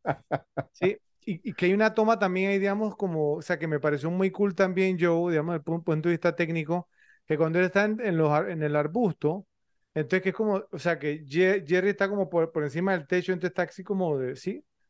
Eh, y entonces, o sea, que vuela, entonces y después baja, Ujú. ¿cierto? E- esa toma es súper cool, ¿cierto? O sea, Sí, como sí, sí. no, muy bien hecha, me gusta mucho, pero obviamente, pues no, que el, po- el pobre eh, Char- Charlie, digamos, está en, el arbusto y la mamá sale, ju- ahí sí le hizo caso. Eh, Charlie, Charlie, que, que no sé qué, entonces Jerry está con, con su manzana y la suelta como que dice, yo sé dónde estás. Ah, tremenda, tremenda Sí, escena. O sea, es, es que es como el tema, yo, digamos, que, que, o sea, que Holland, el director, o sea, supo manejar bien el tema de la tensión, ¿verdad? ¿Cierto? O sea, que, de cómo armó todo eso que era una comedia también. Bueno, eh, la escena cuando Charlie lleva al policía, vamos a la casa de Jerry, los atiende. Ahora, que, que tengo entendido yo, o sea, podemos que el actor que se llama Jonathan Stark, que es el papel de, de, de Billy Cole, tengo entendido que esa escena en particular, o sea, sabes que, que, este, que Charlie entra, entonces, en vez de Charlie deja que el policía que haga su trabajo, ¿cierto? Y que investigue, que entonces se pone de bocón y se pone así, no, que es un vampiro. Y entonces. ya ahí llegó. Billy, Billy, Cole que, ¡oh! ¡Vampiro! Entonces, ¿sí? ¿no? Y, no, y, no, y se empieza a reír, ¿no? ¡Oh! ¡Criatura de la noche! ¡Oh! Y entonces, que tengo entendido por, por, por, lo que dijeron, digamos, en la, en la, en la, eh, en la entrevista, o sea, Billy, eh, o sea, Stark, el que hace Billy Cole, no estuvo, digamos, en, en, la, entre, en la entrevista que vi, pero lo, lo dijo Chris Sarandon, que dice que, que cuando, eh, o sea, que, que cuando Stark audicionó para el papel, esa escena iba a tener un tono serio, ¿sí? Pero que, que Stark era como un comediante, entonces, o sea, que le puso el tono ese, como que, oh, y riéndose, ¿no? Con el policía, y que eso fue lo que hizo que ganara el papel. Y probablemente, probablemente la intención de la escena hubiera sido que estuviera nervioso, no sé, y eso lo cambió totalmente. Y, no, es que la llevó a otro nivel. Total, total, total. No, tremendo. Ya hablaremos de él ahora, ya hablaremos de él. Es que, es que uno se acuerda de la escena por eso. Claro, exacto. ¿Ves? O sea, tremendo toque. Bueno, eh, obviamente vamos, bueno, bueno, yo voy a decir una más también porque tengo varias, ¿sí? Entonces, la escena obviamente en que, en que Jerry, ¿cierto? Pues no ingresa a la casa de Charlie después de haber sido invitado por la mamá de Charlie. justo por lo que tú dijiste, ¿sí? Entonces que él, que él entra y entonces, pues, ¿no? Y Jerry, digamos, le ofrece el trato de que cada uno se olvide del otro para luego tratar, digamos, de matarlo porque Charlie dijo que no. Entonces, a, mí lo, lo que me, me, gusta de esa escena yo mucho es, o sea, ¿no? Que Charlie entra, ¿cierto? Él no sabe que Jerry está dentro de la habitación. Y se pone a ver Agarra los binoculares y tú estás como de que, ¿dónde está? Y se abre el closet, pero es que el closet se abre como si fuera el ataúd de Jerry. Exacto. ¿Sí? Y entonces ahí yo me acuerdo cuando yo, yo vi la, la, película por primera vez y me pusieron los pelos de pu ¿Qué es lo que te digo? O sea, es... y, y, y, está fuera de foco, que es un recurso que lo usa después en una escena que voy a decir ahora también. Sí. El recurso ese de fuera de foco. Pero es que a eso, a eso yo me refería yo, digamos, o sea, pues no, que es que tú tienes que crear el momento, ¿sí? Claro. O sea, porque digamos, entonces es, ok, ya el director nos mostró que, o sea, que Jerry está en la habitación, ¿sí? Entonces tú esperas que cuando Charlie entre, que enseguida Jerry, le caiga, pero no, Charlie entra y tú, bueno, ¿dónde estará? Si, si el mundo se imagina que está en el closet, de todas maneras, ¿sí? Pero, claro. de todas maneras, Charlie se sienta, te viene el tema de la comida como que lo binoculares, ¿dónde está? ¿Sí? Y, y, entonces se abre y tú dices, no. Y entonces sale Jerry y, ¿no? y, y, eso hace que se te paren los pelos, digamos, ¿no? De, de la nuca en, una comedia, yo sí, o sea, y es tremenda, es tremenda. Entonces esa escena a mí me encanta, cómo la manejaron y después todo lo que vino ahí, digamos, pues no, el tema, no, genial, genial. A ver, yo, ¿tú, tú qué más traes? Bueno, pues, pues yo tengo la, la escena de cuando eh, le disparan a Billy en la escalera, que él va subiendo y ah, Peter le dispara y se cae. No, entonces luego sale eh, eh, Jerry y se va cuando, ¿no? Cuando Charlie le enseña la cruz. Sí. Pero, pero de repente eh, ellos están así en la escalera y es lo que te digo, es que esa es otra vez que está fuera de foco. Sí. Está fuera de foco y Billy se levanta atrás y comienza. esa parte está súper bien hecha. Está súper cool esa escena. Eh, pues y la última que tengo, pues obviamente pues la batalla final pues en el, en el sótano. ¿No? Que, que, que, está Jerry en el sarcófago y entonces ellos empiezan ¿no? a romper los, los, vidrios y todo ese tema para que entre el sol. Esto, toda esa escena, ¿no? Que es como la culminación, ¿no? Ya de, de, la película. Eh, pues es otra gran, gran escena. ¿Sabes? ¿Sabes que me gusta la batalla final? Yo, o sea, pues que es que, o sea, que uno ha estado con los personajes, ¿cierto? Obviamente, y en este tipo de películas, usualmente la batalla final siempre lo hacen como, como que rápido, ¿sí? Tan, tan, tan, tan, tan, entonces sí, como un desenlace rápido. Esta es una batalla de verdad, es una batalla larga. Y ya venía de antes de eso, pero eso fue como Claro, o sea, o sea, están peleando por su vida, si me a entender. Entonces, o sea, eh, eh, eh, yo- por, por eso yo, yo mencioné que para mí esta era la mejor cinta de, de de vampiros de todos los tiempos porque, o sea, aunque es una comedia, la batalla final no es una batalla real, ¿sí? O sea, donde realmente, o sea, pues tú te das cuenta ah, de que, ok, si fuera, eh, digamos, realidad algo así o que pudiera su- suceder que los vampiros existieran, esta cosa que sería así, ¿cierto? Y eso, digamos, pues, o sea, porque el mismo Jerry, porque seamos sinceros, Jerry puede haber matado, digamos, pues no, a cualquiera en cualquier momento, sí. Pero él como que le gustaba también el tema del reto, ¿sí? O sea, porque me imagino porque si tú has vivido lo que viven los vampiros, estás aburrido, Claro, ¿cierto? Entonces, sea, pues no, y, y te divierten, digamos, este, este tipo de situaciones, pero esa, esa, esa batalla final, digamos, es tremenda. sí. Pero bueno, eh, yo traigo otra- unas más ahí. El primer encuentro de Charlie con, con Peter Vincent, digamos, en el, en el estacionamiento del... E- Esa escena me gusta mucho porque, e- porque Esa, e- esa película fuera en esta época y Peter Vincent le hubiera echado un gas pimienta, güey. Sí, sí, porque te, Charlie, Peter Vincent, Peter, ah, quiero autógrafo, y dice Charlie, no, no, autógrafo, no, y Peter, Y la cara te digo, ¿no? "¿O ¿cómo no va a querer mi autógrafo? ¿Sí? Y, y de repente te dice que no, que no sé qué, ¿usted qué, tú crees en lo que tú haces? Y dice, sí, claro, creo. Oh, po- porque, porque mi, mi vecino es vampiro. ¿Cómo? ¿Cómo? Aléjate, aléjate, ahí vendría, ahí vendría el, el- el pepper spray. Total. Sí, pero bueno, y lo miro como un ponchi. No, y, y le agarraba como el brazo y este tipo de... ¿eh? Bueno, yo también traigo la escena, vamos, en la, en la, en la, en la, cuando van a la casa de Jerry. O sea, pero es todo, todo lo que pasa y digamos, pues no, que entran, ¿no? ¿Cierto? Y entonces, o sea, pues, Billy Cole en la puerta y a todo el mundo le sonríe cuando pasa Charlie. Sí, Charlie, que... ¿no? Eh, o sea, entonces entran y entonces, pues no, eh, eh, Jerry, digamos, entonces sale, ve a Amy, ¿cierto? Y, y la asocia enseguida, digamos, pues no, con, con su amor pasado, o lo que sea que era, que estaba en la pintura, en el cuadro. Y entonces, pues, o sea, ¿no? Que, que extiende la mano y, le, y, ¿no? y, le, y, le, y la besa y le dice, no me acuerdo qué es lo que dice enchante, no me acuerdo qué es lo que dice. Y entonces dice, ¿no se supone que es lo que debe decir un vampiro? Sí, sí. ah. Y entonces llega, llega Evil Ed, sí, el maligno Ed, y le, y le dice, tremendo vampiro, Charlie. Y entonces, pues no, to- todo este tema, o sea, pues no, de, de que si el agua bendita o no, que el mismo Jerry no estaba seguro que realmente el agua, cierto, que no fuera agua bendita, entonces estaba un poquito asustado.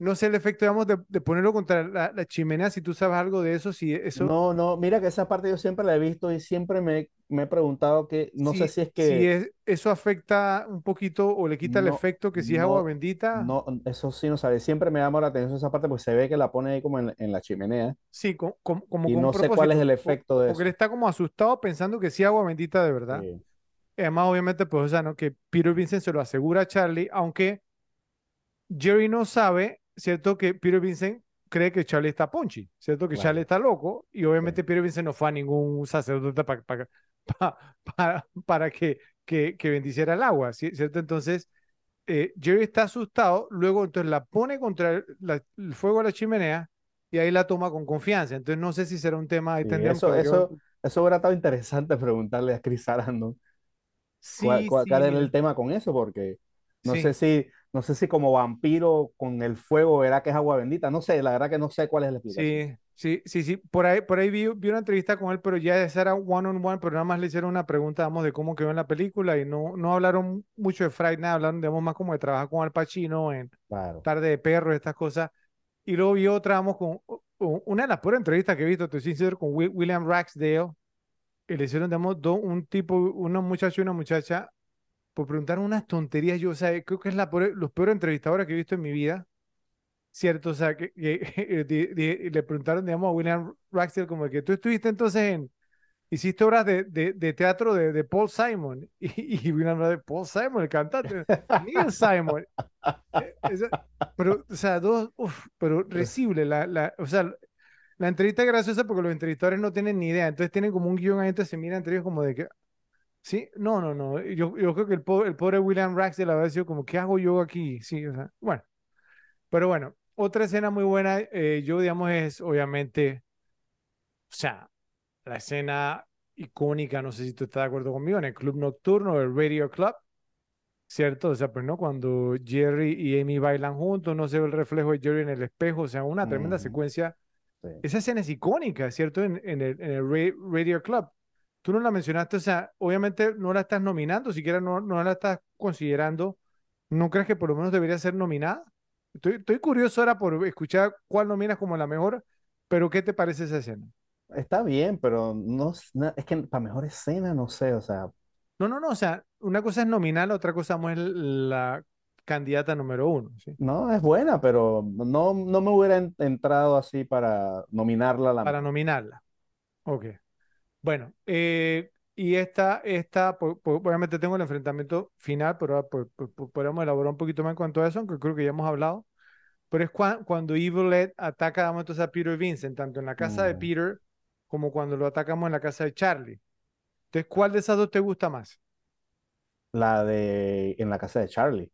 Y, la casa y, de o sea, Charlie. y, y- y no solo eso, sino porque, o sea, ya por, por lo menos cuando lo mata y, y, y, y- incluso te lo ponen con planos cerrados y todo ese tema, pues se ve la cara de, de- de Peter que estaba como, eh, ¿no? Entonces, Estaba sufriendo eso, o sea, Sí, aparte que ta- ta- ta- yo también que mató a un chico, o sea, también, ¿no?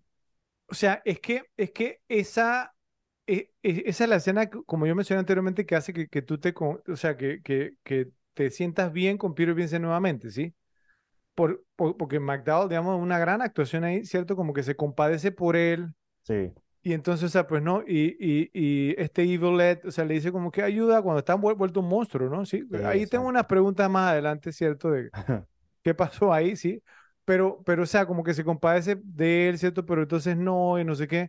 Y bueno, y al final, bueno, pues ya sabemos que sí que suena, Evil Ed no murió, ¿cierto? Entonces, bueno, pero, pero esa escena. Entonces, ¿cuál nominas como la mejor escena de Fright Night, Joe? Uf. Tiene, tiene muchas, ¿eh? Sí, exacto. O sea, por, por ejemplo, la, la, la primera, pues la que te digo que estaba con los binoculares y vio, vio que se transformó, esa es muy buena.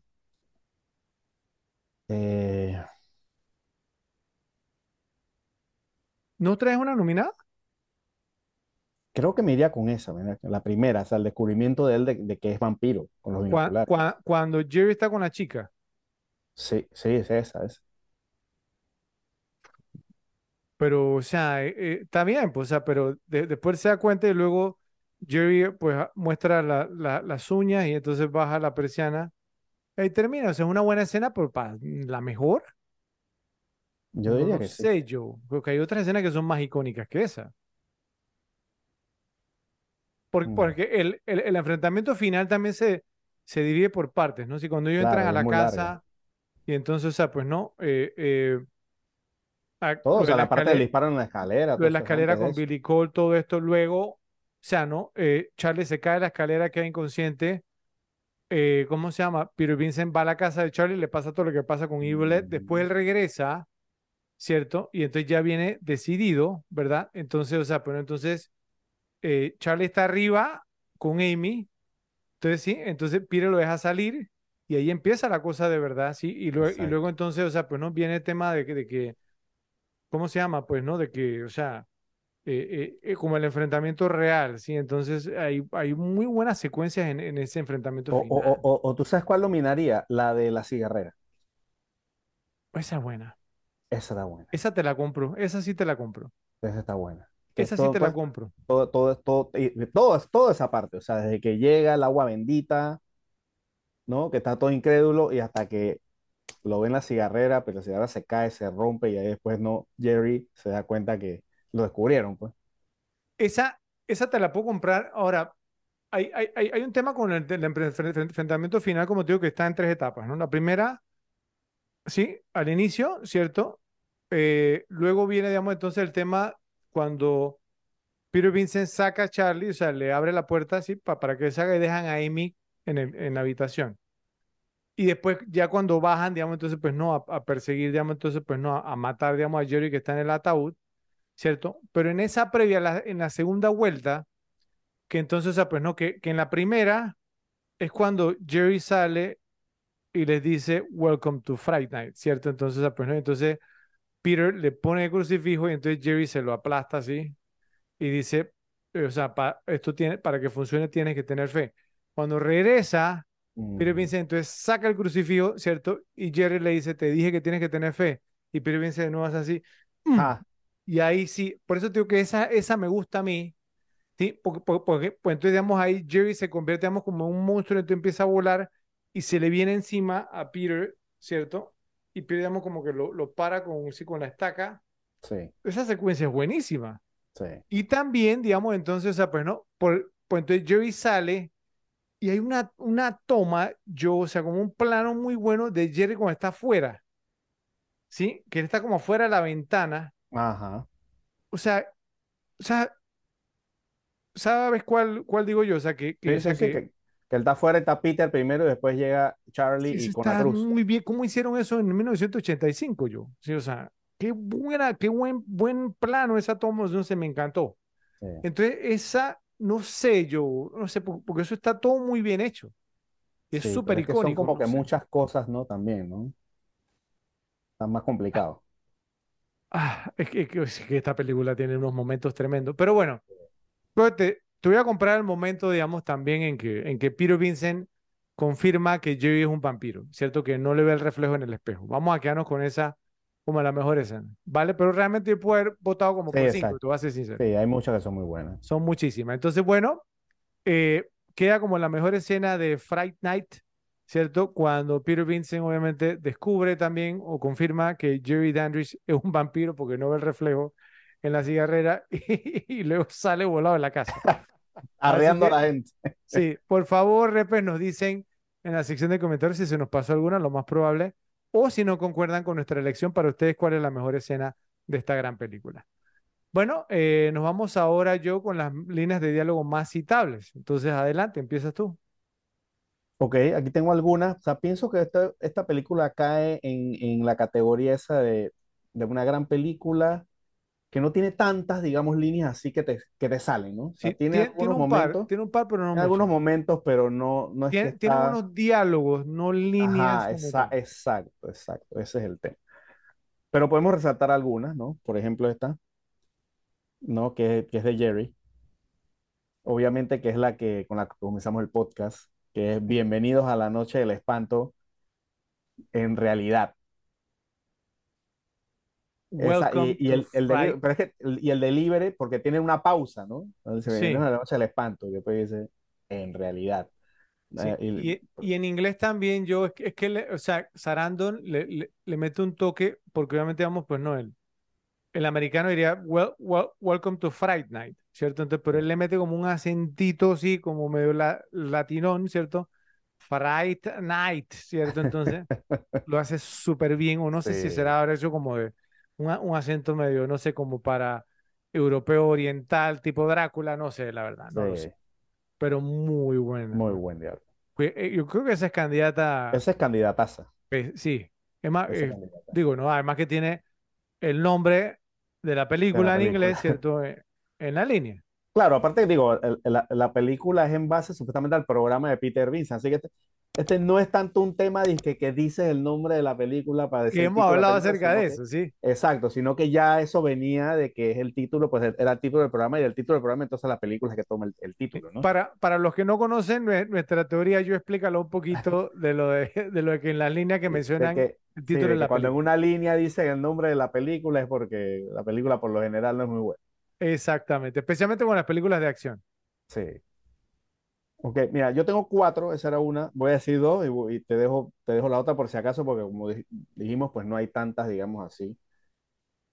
Eh, y, la ot- otra que tengo, pues este Peter, Peter Vincent, que cuando se encuentra con Charlie, que le dice, me acaban de despedir porque ya nadie quiere ver asesinos de vampiros, ni tampoco vampiros. Aparentemente todos lo que quieren ver son locos son, es, son, es ver locos, locos de mentes corriendo con máscara, destrozando jóvenes vírgenes. O sea, hablando más o menos de lo que hablábamos, ¿no? De, De Jason y Michael Myers. el tema de las otras películas, que, que pues esta, digamos, fue como, ¿no? Hacer algo diferente, ¿no? Bien, Sí. bien. Así que dale, te la paso para que digas, si no dices alguna, entonces yo digo de las que tengo. Bueno, aquí vamos. Eh, bueno, obviamente, pues no, o sea, una de las más icónicas que la, la estoy nominando es, o sea, Welcome to Fright Night, ¿cierto? For real. O- otra que es un- icónica, mira Joe, o sea, digamos que es in- incluso, pues no, que, que, que es la última línea de la película. Eh, pero él la dice un par de veces en la película.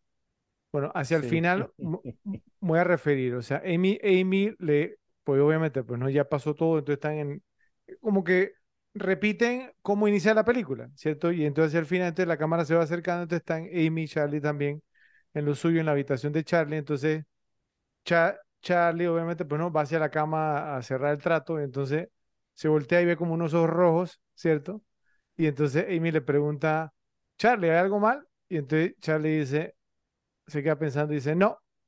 Y entonces viene Evil Ed, ¿cierto? Que se, obviamente sabemos que, que es él y dice, oh, eres tan cool o tan genial, Brewster, ¿cierto? Entonces esa línea, oh, you're so cool, Brewster, también es bien icónica la película. Sí, sí, Sí, o sea, muy, muy icónica.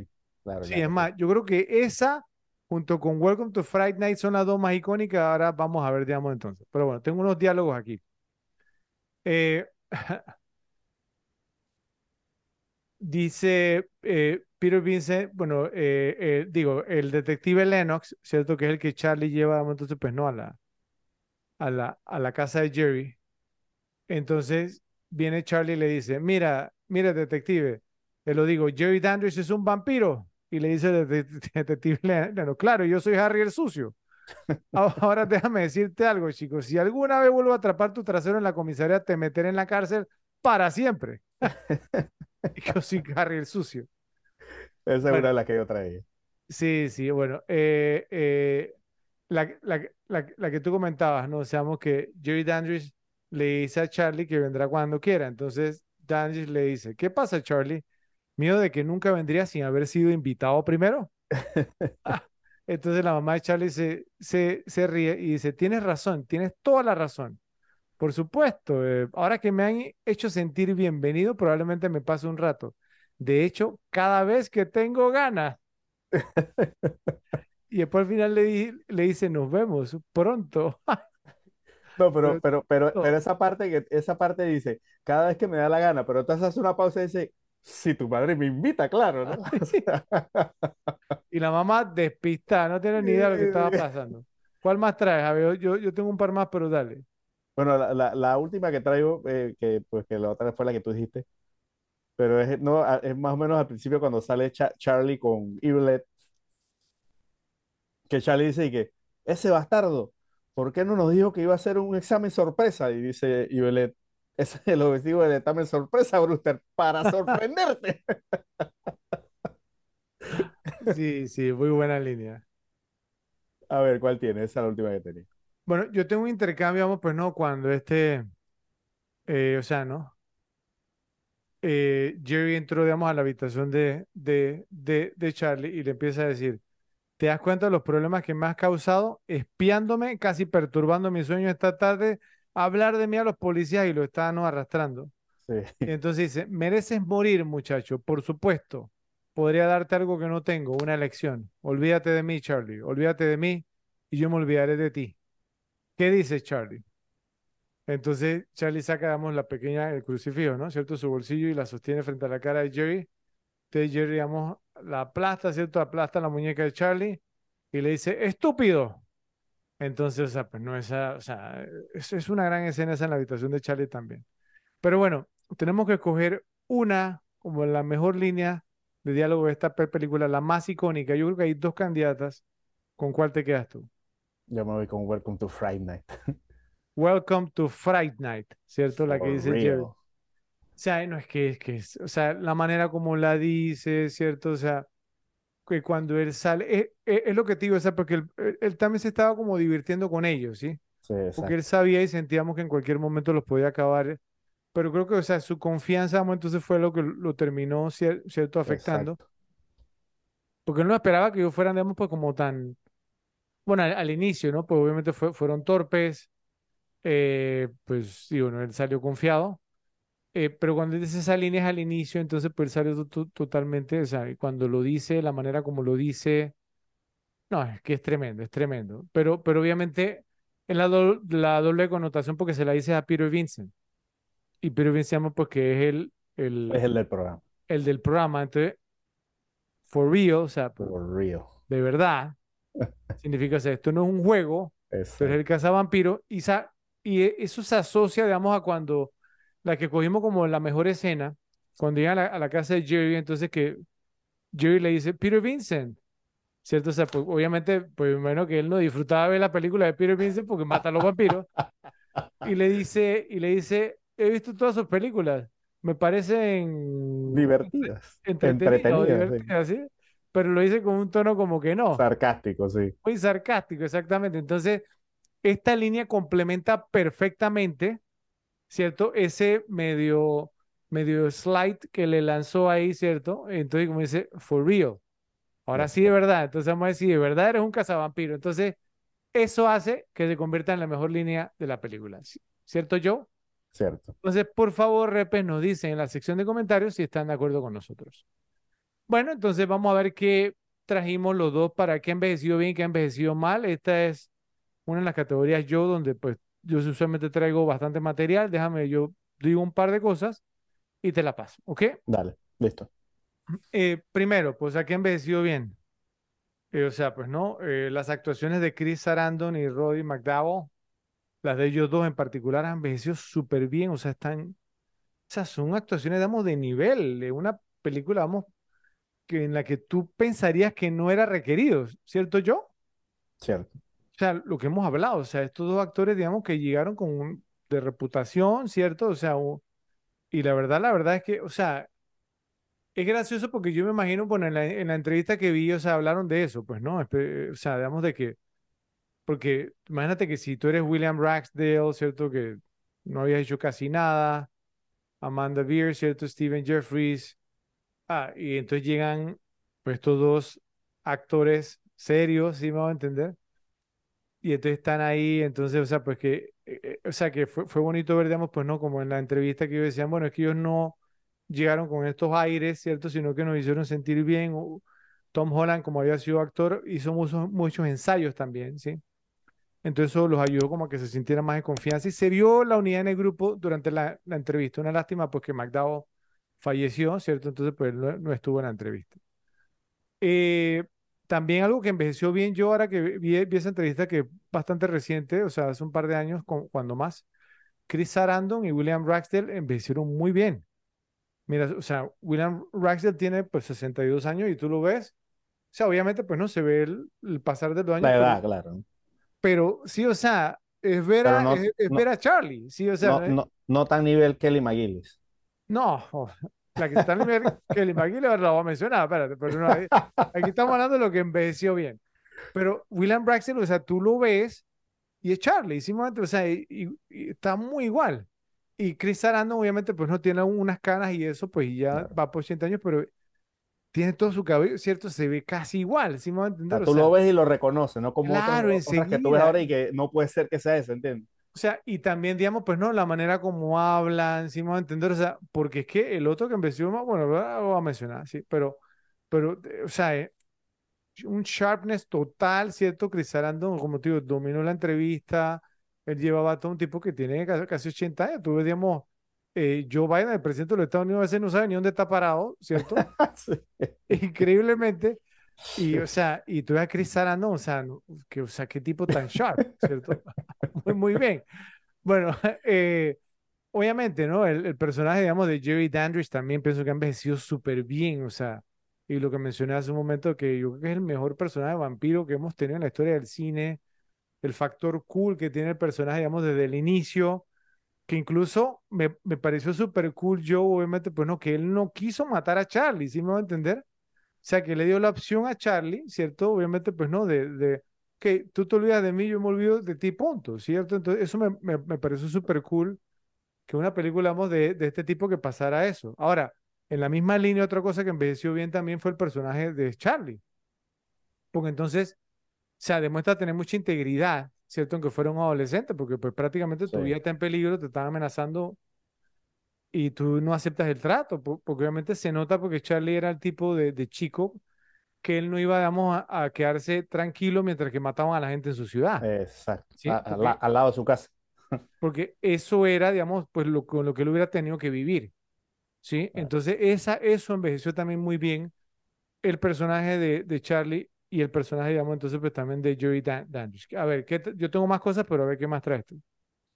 Bueno, en- te- te- tengo aquí algunas que co- coincidimos, pero bueno, la primera que traía era, no, todo el tema del ma- el maquillaje de vampiro, me parece que ha envejecido bien, se, se mantiene bien, o sea, es, es cool, o sea, eh, eh, eh, eh, no verlo, todo el tema de los lentes de contacto y las manos, o sea, y, la misma, y las mismas caras y, y que no los hicieron todos iguales. Me recordó un poquito algunos maquillajes incluso que de una, de, que- que de una película que yo he hablado bastante, pues es From Dusk Till Dawn. Hay unos que tenían en From Dusk Till Dawn también la cara de, de Amy, que cuando estaba convertida en vampiro, o sea, ¿no? La boca grande hasta acá, con los dientes, o sea, A que ese todo efecto tenía le dicen la, la, la boca de tiburón. Ok, pero que Sí, era o sea, todo, todo, to- cada uno tenía como su estilo, ¿no? Porque hasta el Librelet era diferente, era como más tosco, los dientes más feos, pero no, todo ese tema de los maquillajes me gustó bastante. Más, te, te, te a preguntar algo yo, o sea, ¿tú consideras incluso que los efectos, o sea, que es, eso, digamos, de vampiro aquí son mejores que los de From, From Dusk Till Dawn, dirías? ¿O No, están no ahí? mejores, los From Dusk Till Dawn tan decentes, el From Dusk Till Dawn se nota más que nada malo, no malo pues, pero digamos que ya me, no me dio también algunos morphs y eso, pero los maquillajes de From Dusk Till Dawn son muy bien hechos también. Es, que estos están, o sea, y digamos, Jerry Dandridge, él tiene como tres facetas distintas. Ajá, sí, sí. Si vamos a entender, eh, eh, Evil Ed también tiene un par de cosas, o sea, que se convierte en un, por un rato en hombre lobo, ¿sí? Sí, Y Amy también tiene, tiene como dos o tres diferentes, ¿cierto? Ujú. ¿Cierto? El de la cara de tiburón que Tom Holland lo, lo pidió específicamente y es el que aparece en el póster, ¿sí? Ajá, cierto. Sí, eh, eh, pero que, o sea, no, no, no tuvieron el presupuesto ni el tiempo para hacerlo bien, entonces el maquillista dijo, ok, lo hago, pero rapidito, ¿sí? O sea, no lo muestres mucho porque yo no quiero que mi trabajo se vea comprometido, mi reputación, mira el tema. Sí. Entonces, que es cuando ella, eh, eh, o sea, que, que ella está así como, y este se voltea y Charlie, oh, es tremendo, pero ¿qué más trae yo? Eh, bueno, traía precisamente lo que te habías dicho, la, la actuación de Chris Sarandon y el personaje de Peter Vincent, como te dije, es un personaje que me, me gusta en esta, me gusta en la segunda, probablemente más todavía, lo veo más gracioso, A más, mí me gusta más en la segunda también. También el de Peter Vincent es como, ¿no? Lo- es como más desarrollado también, ¿no? Sí, sí. Eh, eh, eso. Eh, otra y lo último que tenía que pues que envejeció bien, porque también lo habías men- mencionado, es el póster de la película. El póster de esta película es simplemente brutal, ¿no? Con la casa, como el fantasmón del, del vampiro y los dientes y, y, ¿no? y los colmillos en las letras de Friday Night. Ah, eh, eh, eh, es, es excelente, es tremendo, tremendo póster. Ok. ¿Qué más? Solo tengo eso, que envejeció bien, tengo que envejeció mal, no sé si tienes más que envejeció bien o... Yo tengo una más que envejeció bien y una que envejeció mal y te la paso, ¿ok? Dale, listo. Otra cosa que envejeció bien fue, o sea, que esta fue una película que fue como precu- precursora de Scream, El Grito del Miedo, ¿cierto? De mencionar como las reglas, ¿sí? Del, del, del género. Sí. Porque aquí, digamos, te mencionan las reglas de los vampiros, o sea, el Evil Evil Ed le va diciendo, de, pues, ¿no? Y, y el mismo Peter Vincent también más, hay una, hay una, ¿cómo se llama? Hacia el final, donde, donde Charlie está pre- preocupado de que Amy, o sea, pues ya no va a regresar, y Peter Vincent le dice, no, si, si antes del amanecer, si lo matamos antes del amanecer, ¿no? y, y Charlie le dice, ¿cómo sabe? Y dice, hasta el momento todo ha sido como en la película. Que se nos pasó esa, esa línea que fue muy buena. Bueno, y, y para mí lo que envejeció mal yo, y pues me estoy ba- basando, digamos, en la entrevista que vi Amanda Beers y, ¿cómo se llama? Y Steven Jeffrey, pero en o sea, Amanda Beers, o sea, uff, o sea, pero, o sea, ¿qué va? Una chancleta total. Muy, muy mal. Pero bueno, pues por lo menos sí, sí, o sea, el- tiene unos manerismos y eso, pues Steven Jeffries, que es más joven que Amanda Beers, ¿cierto? La verdad, yo, yo no sé si es un tema de drogas o lo que sea, pero en la entrevista hasta a veces, digamos, pues les costaba trabajo hablar, hablaba muy lento. Y obviamente, pues, o sea, ¿no? Los otros tres, porque en la entrevista estuvieron William Ragsdale, Chris Arandon, Amanda Beers y Steven Jeffries. Entonces, o sea, pues, ¿no? como que los demás sabían que algo Arandon no, no andaba bien con él, pues, ¿no? Sí. Sí. Eh, y entonces, ah, pues no, y entonces le tenían paciencia, y entonces, pues hablaba poco, entonces Chris Sarandon le, le, le decía como que, Stevie, ¿tú qué opinas? Así como tratando de quién meterlo en... sabe si a lo mejor tuvo un problema, no sé, un derrame, una cosa así. No, no sé si, si, si te- tendría como que, que, que averiguar, no, no, no, no me puse a averiguar, voy, voy- voy a ver si encuentro algo, pero sí tengo un dato en cuanto a él, que lo traigo un poquito más adelante, no sé si, si tú lo tienes también. Bueno, eso pa- para mí es lo que envejeció mal. Para ti, bueno, un par de efectos también, ¿no? Ciertos especiales, hay un par de efectos que no envejecieron bien, pero, Sí. pero poco a poco, no sé, digamos, la música, cómo la viste yo en esta pel- película, ¿crees que envejeció No, bien o que envejeció mal? mm, yo, a mí no me molestó, pienso que envejeció bien, pienso que va, o sea, A mí me pareció que envejecieron música, todavía bien, menos la canción eh, al- en la que están bailando eh, Jerry con Amy, que están, mm, digamos, con el- lo del espejo, porque el baile me parece que no va, digamos, de acuerdo con, con, o sea, con, con la, con la canción, o sea, lo que, eso, eso es lo que me parece que no envejeció bien. ¿Qué más traes yo, a ver tú? Eh, yo tengo solo un par de cositas aquí que pienso que envejecieron mal. La primera, no sé, pero es que esto nunca me ha acabado de convencer.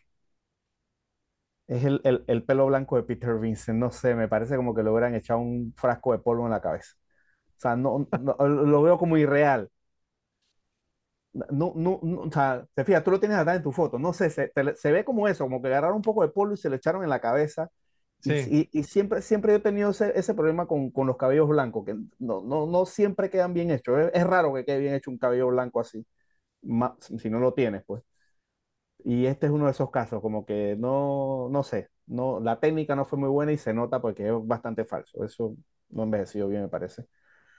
Y otra cosa que pienso que envejeció mal, pues digamos, pues todo el tema de que un adulto metiéndole mano a una chica que es supuestamente de colegio, ¿no? Eso sí, o sea, pues no, no, no, no sé qué tan bien haya envejecido en el baile, pues le metió por la mano por debajo de la falda y todo sí, el tema, total, ¿no? Y después, total. entonces, Ahora, digamos, eh, en, en el, o sea, en, e- en la película, o sea, ella era una de secundaria, ¿sí? correcto. Pero creo, digamos, que es- es- eso jugó un rol importante porque en, en- en- en la entrevista que vi, le preguntaron, digamos, a Ama- Amanda Beers qué edad te- tenía cuando hizo la película, te- tenía 26 años. No, sí, sí, no, no es por la edad, me refiero al personaje.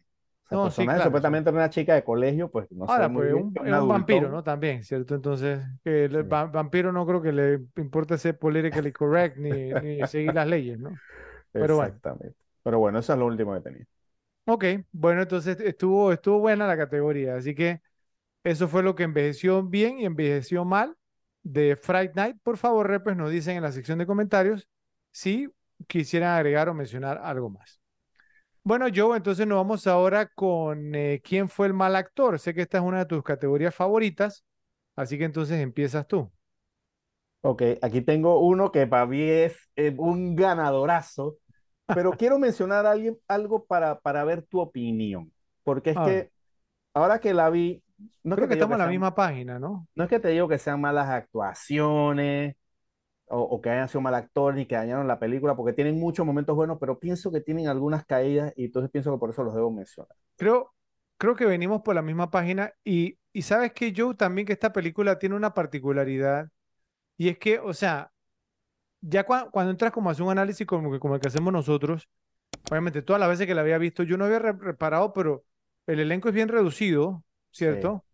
Primero y segundo, o sea, pero, no- o sea, pero uno no siente que, sea, que es así porque la película se mueve, ¿cierto? Y hay varias personas, pero no hay mucha gente que tenga líneas de diálogo en esta película. cierto, ¿cierto? Es muy reducido, es muy, re- muy re- hay un núcleo de actores y, o sea, digamos, pero, pero, ¿cierto? O sea, y, y uno no, no se da cuenta hasta que ya empieza a hacer el análisis como lo estamos haciendo ahora. claro. Entonces quiero resaltar eso como, como gente que tuvo buenos momentos en la película, pero que también tuvo, tuvo algunos ahí que me Creo que parecieron traes una- dos, ¿verdad? Traigo dos. Yo también traigo dos. Vamos a ver si son los mismos. Uno es Amanda Beers, precisamente, y el otro es Stephen Joffrey. Pienso que, eh, eh, eh, sobre todo Stephen Joffrey. Amanda Beers pienso que tuvo algo, en el principio, no sé, una, como unas reacciones ahí que no me, no me, no me acabaron de gustar. Y Stephen Joffrey a veces pienso que era como cool, que la botaba, y en otras pienso como que se pasaba. Esos son los que tengo ahí. Pero para mí el ganador, ganadorazo, es un papel, digo, es un papel ultra pequeño, pero es de esos, no como los del de cara cortada, que salió cinco segundos y fue suficiente. Salió cuatro de más. O sea, si fueron cinco segundos, salió cuatro segundos de más. El, el, el, actor se llama Ernie Holmes, como, está como el bouncer número dos, creo que en la película le llaman Leon, una cosa así. Que es el más gordito. El gordito que, que no, que Chris lo levanta y la cara que pone cuando lo levanta no es que es terrible, o sea, es como, no sé, es indescriptible. O sea, la cara que el tipo tiene no va para nada con lo que está pasando en el momento. No, es terrible, es terrible. Ese para mí gana, pero que sobrado sin jockey. ¿Te parece, sí? Sí, total. Bueno, ok. Ahora, el, es gracioso porque mira que el, el otro, el otro portero, ¿cierto? El otro bouncer, se llamaba Nick Savage. No sé si tú lo reconociste, ¿sí? Yo apenas lo vi, yo sí sabía quién era. No. No, tampoco es que es un gran actor, pero él fue uno, digamos, de los... Eh, hablando de las películas de Friday, de, de 13, de Viernes 13, la tercera, la, la que es 3D, que hay tres, digamos, pandilleros en moto que se meten, digamos, como al establo y Jason, digamos, se los despacha a todos. Entonces, el, el cocobolo, el, el, el, el, el de raza negra, el primer bouncer, ¿cierto? que él le, o sea, que Jerry le, le, corta, sí. en la cara le da. Ese es el mismo tipo, ¿sí? Pero e, ese me, me, parece que no, que no actuó mal, pero más o menos fue un papel muy similar al, al de Jason, ¿sí? Porque se lo despachan igual, ¿sí? Eh, pero Amanda Beers, yo estoy de acuerdo contigo que tuvo sus momentos, ¿cierto? Que no me gustaron. Ahora, Amanda Beers, tú sabes de dónde la conocemos, ¿no? ¿Cierto? Sí, Mary Chile de Married with Children, ¿sí? Casado con, con un hijo que hace el papel de Marcy, que digamos que tampoco es que ella haya mostrado mucho dote de buena actriz ahí tampoco. Exacto, es una comedia, no hay que meterle tanto. Sí. Stephen Jeffries, Joe, no sé si, digamos, si el tema de la entrevista, digamos, y otras cosas que averigüé sobre él después, pero sabes que la actuación de él, digamos, o sea, pues no, no sé, voy a mencionar algo un poquito más adelante, en otra categoría con él pero no, o sea, no, o sea, mientras más veo la película, menos me agrada el personaje y menos me gusta su actuación. Tuvo, tuvo un par de buenos momentos, ¿no? Sí. Pero no sé, digamos, pues si es como para darle premio. ¿A ti te gusta darle este premio, digamos, pues no a, a extras, pues no? Sí, o sea, eh, el de No, no por lo general, pero pienso que en este es marcada la, pero es que, o sea, tuviste tus cinco segundos para hacerte famoso y pero, pero, pero fatal. Bueno, bueno, sí, sí es cierto, sí está bien.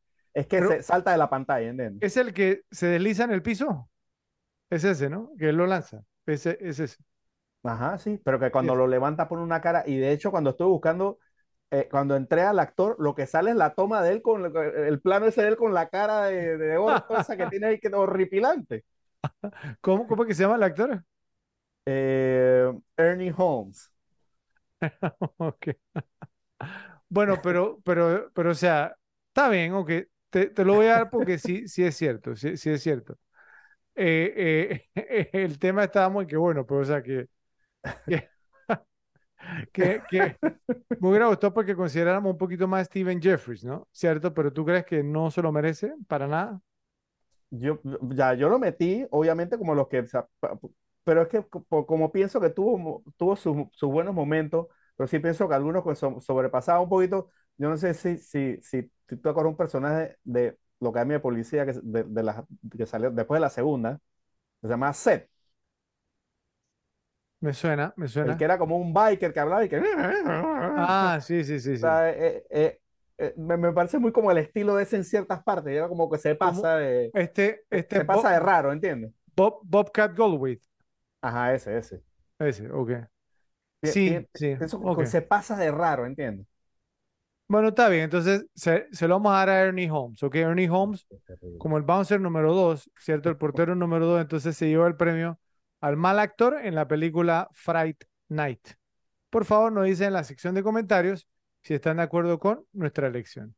Bueno, ahora nos vamos hacia el otro lado, Joe el momento de entregar el premio Donald Sutherland para quién fue el roba escenas.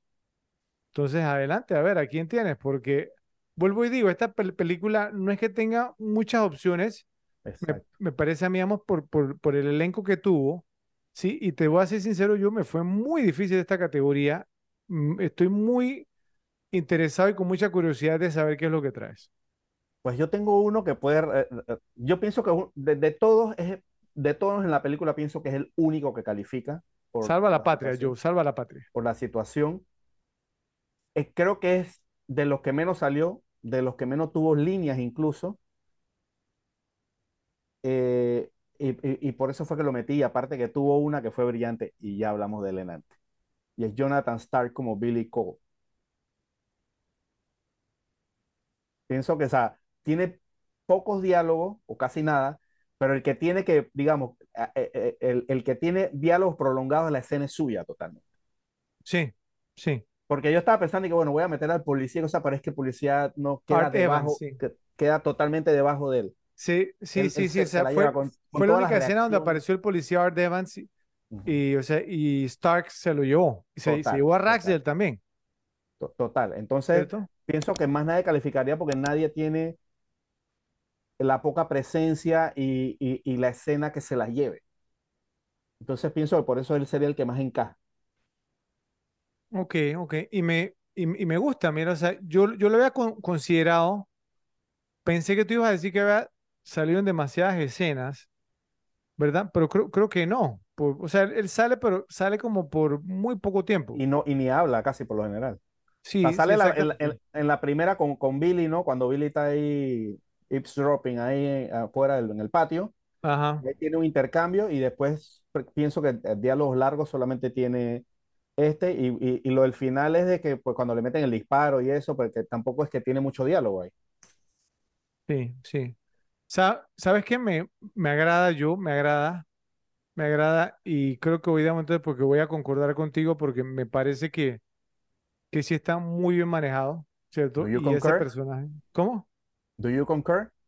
I concur, I concur, sí, por, porque es que la única otra opción, digamos, era Art Evans en el papel del, del policía, cierto que se hizo una buena línea con lo, con lo- con lo de. Harry el sucio, pero no fue lo suficiente, ¿sí? O sea, vamos, y la única escena que, que, que tuvo, Billy Cole se lo llevó, Se lo ¿cierto? O llevó sea, sin jockey. sin jockey totalmente, y ya, ya de ahí, digamos, así que calificara la mamá de Charlie, nada que ver. ¿cierto? O sea, ni Que, que ni también fa. está un poquito en, en los mal actores. También, mal actor, eso es lo que te iba a decir. O sea, ella no actuó muy bien que, No, que no. digamos, pero nada que ver. Y de ahí, digamos, realmente no había nadie que calificara siquiera porque creo que y es- eso era lo que yo te comentaba. O sea, que actores, digamos, pues con líneas en Es la un tema película, como, ¿quién es un tema como el de, como el de Alien.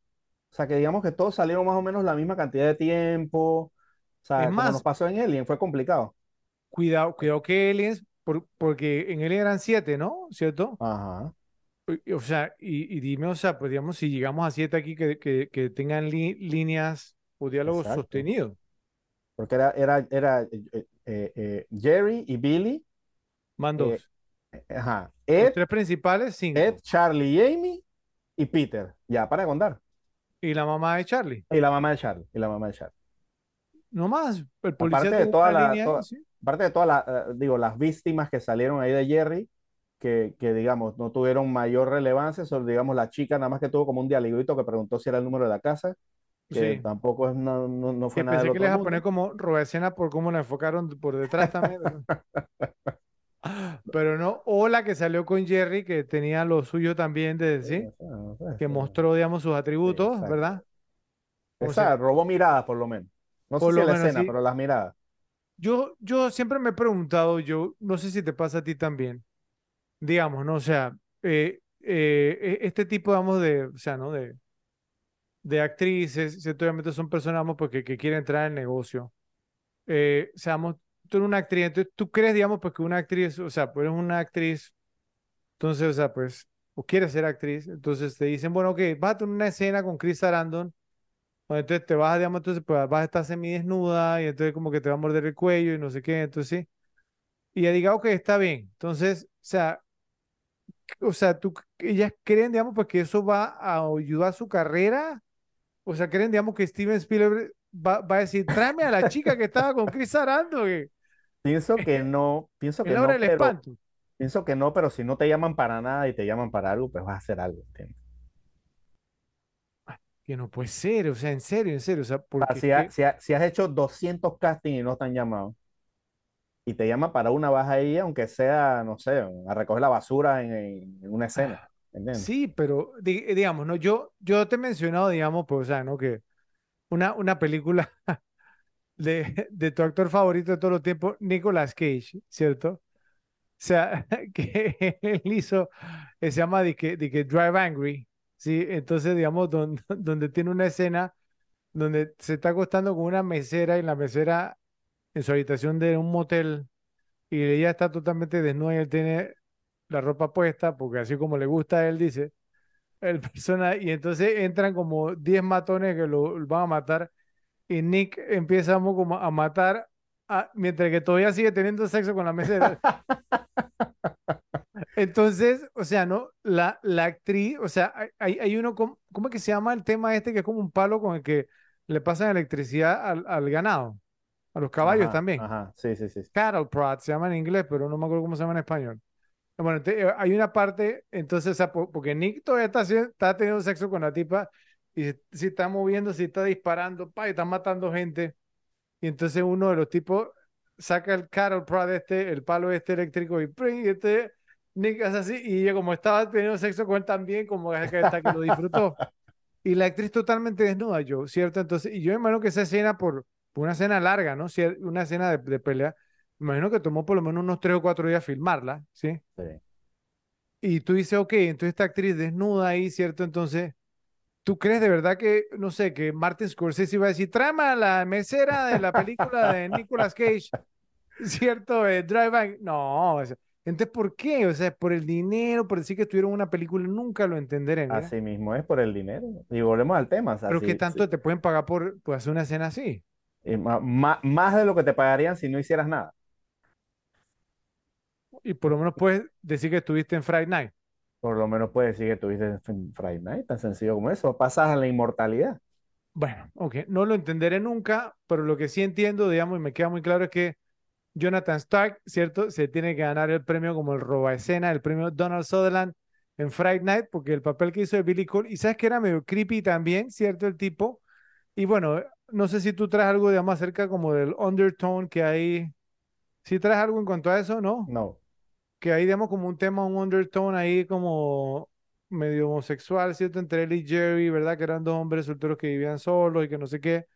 Y que Billy Cole, digamos, pues no tenía su look también, ¿cierto? Como medio raronsky, ¿cierto? Entonces, hay fanáticos de la película, o sea, pues no, que mencionan, o sea, pues no. Aunque a Jerry obviamente lo muestran, que le gusta la mujer y todo lo demás, ¿cierto? Pero, como que bueno, que Billy Cole, que hacía ahí? Bueno, ya vamos a hablar de eso un poquito más adelante, pero Jonathan Stark en el papel de Billy Cole se lleva el premio como el roba escenas en Fright Night. Por favor, nos dicen en la sección de comentarios si están de acuerdo con nosotros. Bueno, ahora nos vamos a datos medio googleados. Aquí traigo una carretilla. Yo me Sí, imagino sí, que tú también, entonces, cantidad. empieza tú, adelante. Ok, bueno, el primero que tengo es que, ¿no? Debido a sus raíces teatrales y las largas horas que pasaba de- en la silla de maquillaje, Chris Sarandon ayudó a aplicar su propio maquillaje de vampiro y a menudo trabajaba en las extensiones de los dedos mientras los maquillistas ponían los aparatos en su cara. O sea, cre- O sea, creo que era como la- de las 4 de la mañana a las 12 del mediodía. Eran como 8 sí, horas diarias, esos maquillajes son una locura de, de tiempo. pero quedaron fantásticos. Sí, entonces, ¿no? El mismo, que- el mismo, el mismo, ¿no? Chris Sarandon se, se también a- ayudaba en el maquillaje, pues incluso en, la- en las extensiones, ¿no? De, de Chévere, todo ese chévere. tema. Muy bien. Otro, es que no, el, bueno, este, este ya tú lo dijiste antes, ¿no? Que el personaje de Peter Vincent, pues es, basado en, en- los dos, digamos, eh, eh, co- conocidos que te salían también en películas de terror, pues que era uno era Peter Cushing y el otro era Vincent Price. Otro que tengo es el, no, el Mustang 66 de Charlie. En realidad pertenecía, ¿no? al escritor y director Tom Holland. Hmm. Y que el automóvil quedó destrozado en un accidente una década después. Qué pérdida, ¿no? Un, un- un clásico de esos, ¿no? Ahora, Eh, ¿crees, digamos, que eso tuvo que ver con el hecho de que, porque en la película, Jerry le dice a Charlie, acabo de destrozar tu carro. Lo destrocé. Y luego no vemos más a Charlie en el carro, obviamente, porque, pero nunca lo mostraron destrozado, porque imagino que Tom Holland dijo, bueno, tampoco llego hasta allá. Porque nunca nos muestran el carro destrozado, ¿cierto? No, no, no, no, no, no. Ok. Era su carro. Era su carro. Él decía, no, no, no, no, hasta, hasta allá no, no, no llega mi pasión por el proyecto. Dale. Digo, di- bueno, digo una más y te la paso. Tengo un par más aquí, pero entonces lo dejo por si acaso. Eh, pues los miembros, eh, esta es interesante, oye, esta. Dale. Los miembros del elenco y el equipo han recordado que Rory McDowell grabó un video, grabó un video una gran cantidad de imágenes detrás de escena en el set, ¿no? Un, un detrás de las cámaras, pero que ninguno de ellos pudo ver las cintas y se desconoce hasta el momento su paradero. Imagínate, un- un- no, eso que hubiera estado súper interesante, parece que Pues no, quién cool. sabe, quién sabe dónde quedó y nunca lo ha encontrado. Yo, yo me pregunto, vamos a, pues, por, por qué no sé, no le preguntamos a la familia de, de Rory McDowell, ¿cierto? Eso tiene que estar por ahí, ¿cierto? No creo que eso se, se- se- se haya perdido. Sería súper cool, Súper cool. por- por- por- porque si tú entonces, como, como dices tú, que en el set de filmación siempre estaba grabando. Sí. Ah, esas tomas tendrían que ser, ¿por qué no la O sea, ah, yo no entiendo, pero bueno, Tengo un par más, pues, pero te la paso ahí para que dale. arranque. Ok, voy yo. Eh, originalmente, Joe, el guion presentaba un final radicalmente diferente, ¿cierto? Que se revisó antes de, de la filmación. No sé si sabías esto, ¿no? No. Bueno, mientras Charlie y Amy están en la cama, ¿no? Besándose al final, ¿cierto? Apareció, como apareció al final, el programa Friday Night en la televisión, ¿cierto? ¿Ok? Como apareció. Entonces, y Peter Vincent declara, el espeluznante film de esta noche es Drácula ataca nuevamente, ¿cierto? Obviamente sobre, sobre vampiros. ¿Sabes cómo son los vampiros, no? Se ven así, Charlie. Y entonces Charlie y Amy se horrorizan cuando Peter comienza a transformarse en vampiro. Oh, Una vez que se completa su transformación, Peter mira fijamente a la cámara y dice, hola Charlie. Y luego la imagen se congela y aparecen los créditos. Entonces te pregunto, ¿te, Wow. Te hubiera gustado más ese final que el que vimos? De Vincent que no- convertido en, pa- en- en vampiro y mostrándose en televisión en su programa. Mira que hubiera estado, me gusta, hubiera estado cool, pero obviamente hubiera afectado totalmente la segunda parte y, ¿no? y todo pues, el tema, pero mira que eh, está muy interesante si hubiera terminado así. ¿Cierto? O sea, Sí, total. pero no, a mí me gusta el final como quedó. A mí me, me, me gusta el final como quedó. Y por ahí, bueno, hay otras cositas. Bueno, otra. Eh, fue idea de, de Chris Sarandon que Jerry comiera manzanas a lo largo de la película. Mientras investigaba la tradición de los vampiros, Sarandon analizó la información sobre los murciélagos y concluyó, Jerry tenía mucho murciélago de la fruta en su ADN. Bueno, otra, en el fondo del apartamento de Peter Vincent, o sea, en, el, en el background, en la parte de atrás, se puede ver una de las máscaras que usó Rory McDowell en el planeta Los Simios, porque él hacía el papel de, de Cornelio, ¿sí? Sí. Y pues ese fue el rol que lo, que lo hizo famoso, ¿no? ¿Cierto? Eh, que much- mucha gente pensaba que él era familia, vamos, de Malcolm McDowell, ¿cierto? Pero es que se escriben diferentes los McDowell. Mm. Sí, Este es McDowell y el otro es McDowell. Well, Bueno, pero bueno. Eh, también, digamos, entonces, un títere que se creó para el rostro monstruoso del bibli- bibliotecario fantasma en Ghostbusters, Los Cazafantasmas, en 1984, o sea, un año antes, fue rechazado por ser demasiado aterrador para una película, vamos, que era para, o sea, porque po- podían entrar menores de 13 años. Cuando el equipo de efectos especiales posteriormente se puso a trabajar en esta película, se dieron cuenta de que el modelo rechazado se parecía al murciélago vampiro que habían creado, por lo que lo reutilizaron y obviamente lo utilizaron para la feroz destrucción del vampiro. O sea que esa, esa escena cuando se le viene entonces, digamos, como el murciélago a Peter Vincent y él lo para con la estaca, era ese monstruo, ¿sí? Que luego entonces al final cuando lo queman, o sea, y de verdad era horroroso. sí, Y hubiera, digamos, y de verdad que se hubiera de- desentonado con la película Los Cazafantasmas porque era demasiado fuerte. sí. Ok, ¿qué más trae Joe? Ok, no, le- la, frase pues con la que comienza la película, ¿no? Que, dicen hijos de la noche, cuando, ¿no? Que se menciona al comienzo de la película, se que se refiere a los lobos aullando a la luna, como se menciona en Drácula de 1931. igual en la novela de Bram Stoker de 1897, y la cita completa es, escúchenlo, los niños de la noche, qué música hacen, ¿no? Cuando sale todo ese tema de la luna al principio.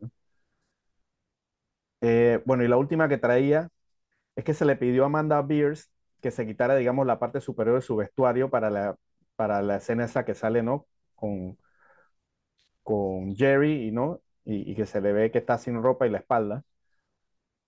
Pero ella se sentía incómoda estando, digamos, topless frente al equipo, por lo que se cubrió los senos con cinta adhesiva. Ok, Igual Para ese plano es complementar como, esa, igual ese plano es como alto, igual no es que se ve ni siquiera toda la espalda ni nada, ¿no?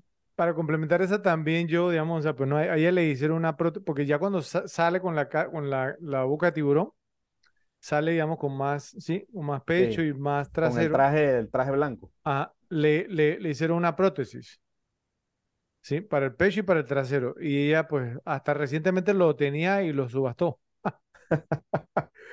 Sí, y, y que, y que le hacía mucha falta, más si, si, si vieron Married with Children, se dieron cuenta que se burlaban bastante pues, de su De pecho y de no su tenía, trasero. exactamente. Ahora, eh, tengo un par de datos más, pero quisiera mencionar algunas co- cosas que dijeron ellos en la, en las entrevistas, ¿no? Que le hicieron, digamos, entonces algunas preguntas interesantes.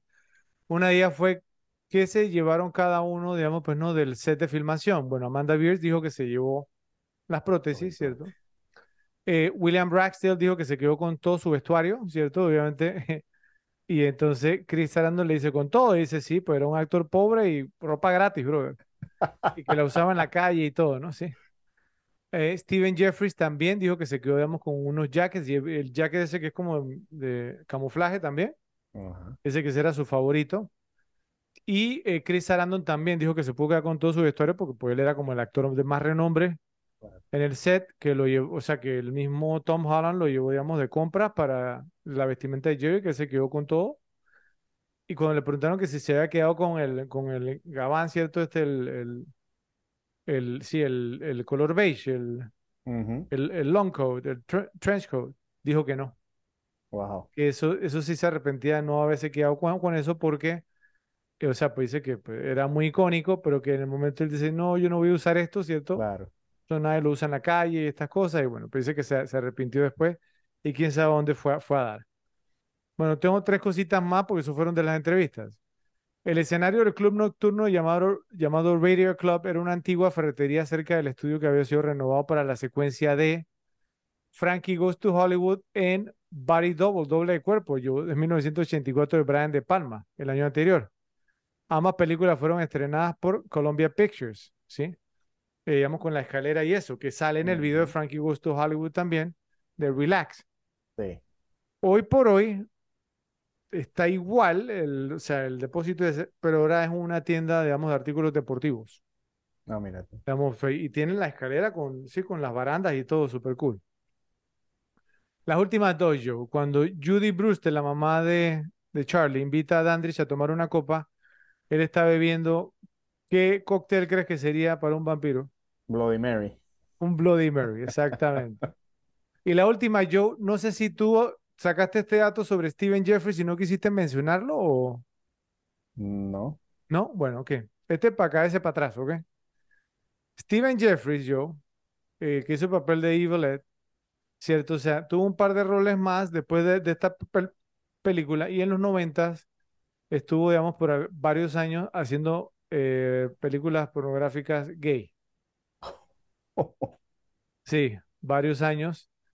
eh, y luego lo dejó, ¿cierto? Ahora me estuve averiguando. Dice que es un ávido fisiculturista, que te soy sincero, por lo menos con base en la entrevista que vi, no pareciera. Al parecer, digamos, no hay nada malo, digamos, con él, ningún tipo de condición médica ni nada, ¿cierto? Eh, parece que regresó a actuar como en el 2007, pero habla, digamos, como lento, sí, o sea, es que el tema, el tema con él es que pues, en la película él actúa, la hablaba rápido, ¿cierto? Con mucha chispa, ¿sí? Pero eh, por lo menos lo que vi en la entrevista es como torpe para hablar. Pero, pero, pero hay alguien también que es así. Y es Sean Penn. Sean Penn cuando habla por ahí siempre está como, Sí, pero, pero este como tipo se ve como, se ve como hiperactivo en la película, yo, o sea, así como con mucha chispa cuando, cuando ríe Pero todo, Sean ¿no? Penn cuando actúa también, ese es el punto. Pero Bueno, no veo sí, una también. entrevista del tipo como que divaga, como que se traba, como que no sé. Sean Penn Pero siempre bueno, ¿no? llama la atención. Ento- entonces, digamos, o sea, pues no, cua- cuan- cuando yo, yo, yo leí ese dato, ¿cierto? Antes de ver la entrevista, ¿sí? Y entonces cuan- cuan- cuando, leí, cuan- cuando, vi la entrevista, yo dije, bueno, a lo mejor, ¿cierto? Entonces, pues pri- pri- pri- primero que todo me sorprendió que Steven Jeffries estuviera en la entrevista, ¿cierto? Porque pues tú sabes cómo son los actores, ¿no? ¿Cierto? Porque si cayó en ese mundo, ¿sí? Del, del porn y esta cosa, entonces, porque... Pero mira, lo trataron normal, hasta incluso fueron muy amables con, con él porque se nota como que algo no anda bien con él. Sí, ¿sí? Y entonces, bueno, ¿no? Pero, pero me gustó ver eso y la verdad que, o sea, se nota, digamos, o sea, ¿no? que William Rackstill, digamos, es un, es un, o sea, digamos, dice que es de Arkansas, ¿cierto? Que eso con sus padres, se nota que es un buen tipo, ¿sí me voy a entender? O sí, sea, exacto. tipo, o sea, de, de sustancia, o sea, que lo criaron bien. Chris Sarandon, súper cool, ¿sí? un tipo Sí, súper cool, de verdad, o sea, me cayó súper bien. Amanda Beers, también más o menos medio wacky, ¿cierto? pero bueno, también ha sido directora y dirigió algunos, digamos, episodios de Ma- Married with Children, ¿sí? Y Steven Jeffries, digamos, fue como el que, sí, eh, como te digo, ¿no? Pero lo, lo trataron bien y me gustó ver, ver eso y como la química que hubo entre ellos. Entonces, ¿traes algo más yo para ¿no? datos me- medio googleados? Ok, yo tampoco, y bueno, esos fueron los datos. Entonces, por favor, eh, nos escriben, nos dicen qué les parecieron y si tienen algo más. Bueno, eh, pasamos a tu categoría favorita, yo, cositas que nos molestan. Adelante. Bueno, aquí tengo algunas, ¿no? De esas cosas como que uno a veces se queda de que "Nah, esta cosa está media rara.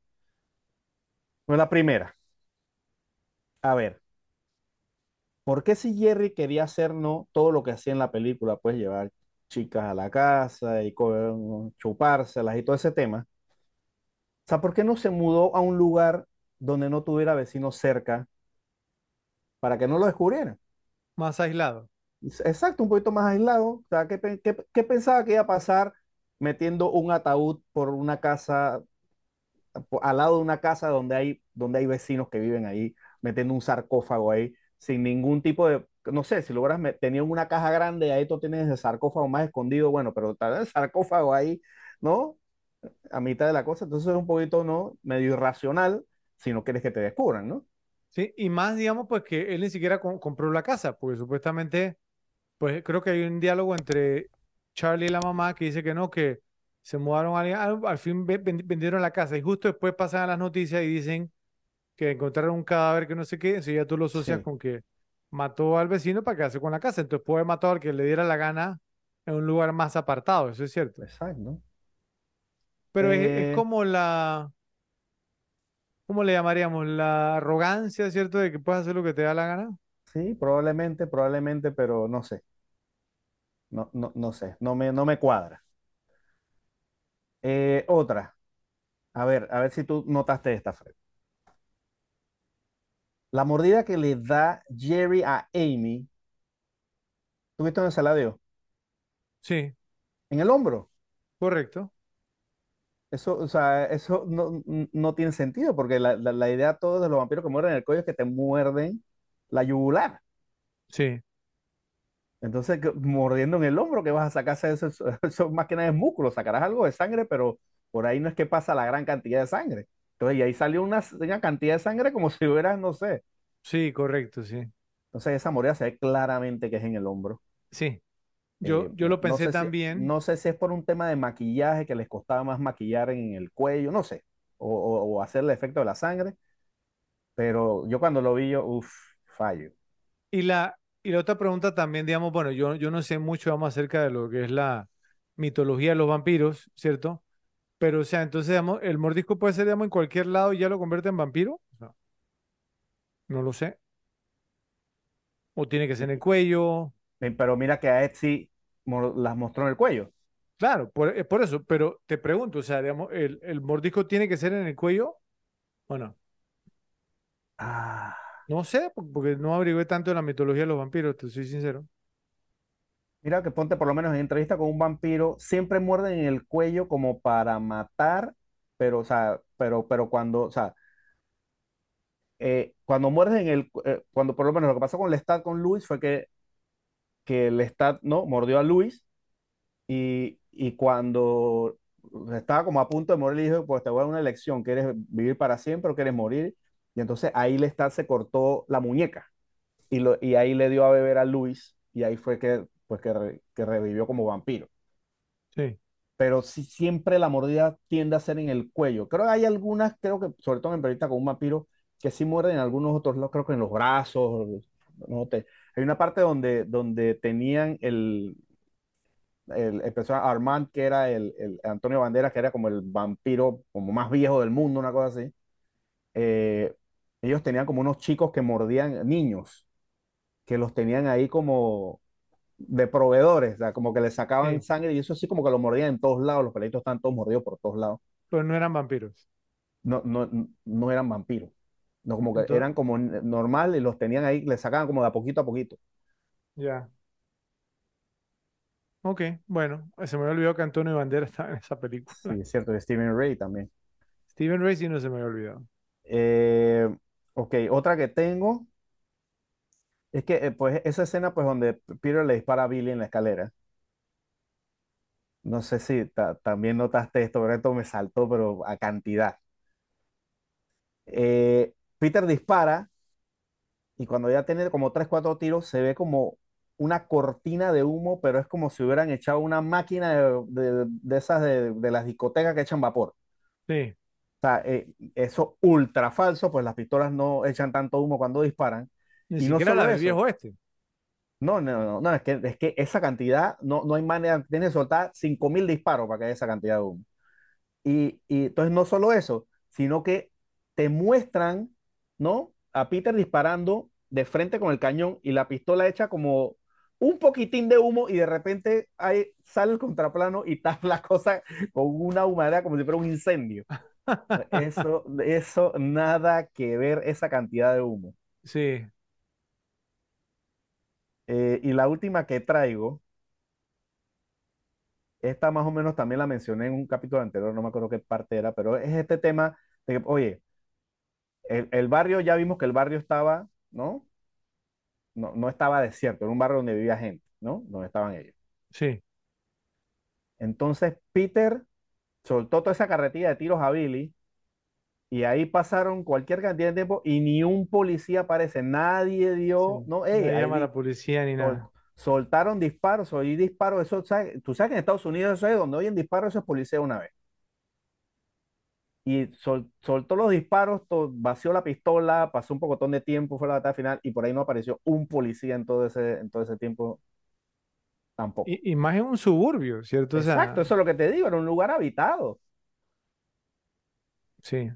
No, Ahora, no, no quise estirar incluso con la chica esta que, que gritó, que lo escuchó Charlie. sí.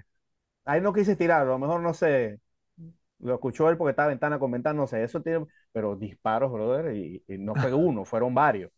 Creo, creo que eso lo hablamos también en el episodio de Pulp Fiction, ¿no? ¿Cierto? Cuando, eh, ¿cómo se llama? Jules y Vincent, o sea, disparan, o sea, el firing squad ahí Pero, por- pero, y, por- y pero se, por lo y se menos, quedan a hablar de, de que fue un milagro, que no sé qué. Por pero, pero por lo menos ahí sí hay un diálogo y te dicen de que, de que, de que ¿quieres seguir conversando aquí o lo hacemos en la estación de policía? O sea, si nos quedamos aquí, no, no va a llegar la gente, ¿entiendes? Cla- Ahora, ahora, claro que yo creo que porque la, la, me- la menor de la preocupación en ese momento de, de Peter y de Charlie es que la policía, yo, sí, o sea, porque ahí no se va a poner a hablar de la policía cuando tiene un No, vampiro no, enfrente. sí, sí, exacto, no me refiero a eso, sino que me refiero que, oye, por lo menos, aunque sea aunque sea cuando matas a, a Jerry. Oye, uh, que se lleve una sirena, algo, que se, que se vea, que te demuestre por lo menos que la policía llegó, pero, o sea, no te puedo creer que en un Estados Unidos, un lugar donde te sueltan un solo disparo y hay un patrulla afuera en 10 minutos, pues pase esto y no, hay, y, y no haya ninguno, ¿entiendes? Sí, es cierto, sí. Ya esa es la última que traí. Ok, bueno. Eh, yo, yo tengo un para también, así, aquí va. Primero, yo, eh, no sé si te pasó a ti también, pero me parece como que algunos ángulos en la película podrían confundir, digamos, a la audiencia en cuanto a la ubicación de la casa de Charlie y dónde exactamente estaba ubicada con relación a la casa de Jerry. ¿Sí te diste cuenta? Digamos, si- ¿dónde estaba, digamos, la, la casa de Jerry con relación a la casa de Charlie? Si, si tú sales de la casa de Charlie, ¿la casa de Jerry estaba a la izquierda o a la derecha? O sea, si está de frente a la de Charlie, la casa de Jerry está a la, a derecha. Porque cuando está en la ventana, pues, la- pues está asomado a la ventana, está viendo hacia la izquierda. Por, por, es por eso, pero entonces, si, si- o sea, si tú vas saliendo, imagínate que tú estás caminando bajando la escalera de la casa de Charlie. Ajá. La casa de Jerry está a tu izquierda o a tu derecha. A tu izquierda. Si sales de la casa de Charlie, hacia la izquierda. Si estás frente a la casa de Charlie, está a la derecha. Ok, entonces, la prostituta que se baja el taxi, ¿hacia dónde toma? Hacia ¿Hacia la camina? Ajá, eso sí fue un fallo. ¿Ves? Porque Eso entonces incluso en la escena del, del, del arbusto, Charlie sale y camina hacia, el- hacia su izquierda saliendo de la casa que es la derecha, si lo ves de frente, ¿cierto? Entonces, pero luego entonces la prostituta va hacia allá. Te- Sí. Eso confunde, ¿cierto? Entonces, y luego el tema, damos entonces, pero desde, desde la habitación de Charlie, sí me va a entender, o sea, hay, hay inconsistencias ahí. Y entonces eh, eso me molesta. Eh, en la escena, vamos, del cuarto de Charlie, cuando Jerry lo trata de matar, o sea, Jerry lo, lo lanza por todas partes, ¿cierto? Al, por el, el closet, decir, por todos lados. O sea, se nota que tiene fuerza sobrehumana. Y luego cuando lo tiene con la ventana, por la ventana, entonces ahí Charlie saca fuerza sobrehumana para para combatirlo, sí, o sea, por- porque si te están tirando por todo el cuarto es porque tienen mucha más fuerza que tú, ¿sí me va a entender? Si te tienen levantado con una mano. Exacto, entonces, o sea, y de repente tú ahí sí puedes como pelear, sí, o sea, creo que, bueno, ahí la explicación puede ser que Jerry realmente no lo quería matar, ¿sí? Exacto, que le, que le aflojó. Exactamente, sí. Pero ahora viene una que me molesta un poco, siempre me ha, me ha molestado, porque incluso Tom Holland hace énfasis, digamos, como en mostrarlo como un efecto súper cool y se ve cool, pero hay una inconsistencia ahí. ¿Cómo se suelta Charlie cuando Jerry lo tiene agarrado? ¿Cómo se suelta? Le mete un lápiz en la mano. Entierra un lápiz en la mano. Luego entonces vemos, digamos, a Jerry que tiene el lápiz enterrado totalmente, o sea, está a la mitad, ¿sí? Pero entonces, ¿dónde tenía la mano Jerry cuando Charlie le entierra el lápiz? En el Mm, cuello de Charlie. Entonces, si le Ajá. enterró el lápiz, el lápiz atravesó la mano, ¿no le atravesaría el cuello también a Charlie? sí. ¿Me va a entender? O sea, no tiene sentido. No, y qué fuerza tienes que tener para atravesarle un lápiz a un... Un lápiz, Sí, o sea, sí. tienes que darle para atravesar hueso y todo. O sea, Bueno, otra, otra que, que me faltan dos más. ¿ok? Porque hay una grande al final, pero esta, esta, esta aquí viene. o sea, nunca dejaron claro qué era Billy Cole, o sea, porque obviamente Billy salía de día, pero luego le disparan y no lo matan. Entonces, que era un zombie, pues, pues, no era zombie, ¿cierto? no Luego, era digamos, entonces, tampoco. o sea, entonces, pero luego se, se deshace, entonces, obviamente, pues no, creo que la mayoría pudo, pudo haber concluido que era como una especie de demonio o un, un medio vampiro que aún no se había convertido en vampiro por Sí, completo. porque, porque, porque lo mataron con el método vampiro, no le clavaron la estaca. Sí, o sea, no sé, pues, sea, otra cosa más que fuera como un, un demonio hecho por Dandridge a partir, no sé, de arena o de algunos Sí, otros ma- Es- eso materiales estuvo para raro como tú dices, también no salía de día. Si salía de día, pues eh, Pero, eh, pero se hubiera nun- muerto. nunca, nunca nos dijeron que era Billy Cole, entonces te pregunto, ¿qué era Billy Cole? ¿Qué era? Nunca lo no dijeron. idea. Porque yo un momento iba a pensar que era vampiro, pero no puede ser vampiro porque él- incluso él pintaba las cosas las, para que no entraran los rayos del sol. O sea, Claro. los rayos del sol no le hacían. Él salía de día y en- entonces pues Amy, que la acababan, digamos, de convertir en vampiro y ya le molestaba la luz. Exacto. Entonces yo nunca supimos que era Billy Cole, ¿ok? Otra, ¿por qué, o sea, Evil Ed se convirtió en un hombre lobo? Eh, de- lo- bueno, no, no te puedo decir los vampiros como regla, pero Drácula se convierte en lobo también. No hombre lobo, en lobo. Bueno, el lobo, pero, pero un hombre lobo, ¿o no? O Eh, sea, eh, ¿cómo, cómo lo eh, categoriza? O sea, No, porque hombre según la lobo, mitología de los vampiros, ¿el vampiro se puede convertir en lobo? Drácula se convierte en lobo. Si viste Bram Stoker Drácula, hay una parte que Drácula se convierte en un lobo. Sí, está bien, pero, pero Evil Ed lo acaba de convertir en vampiro.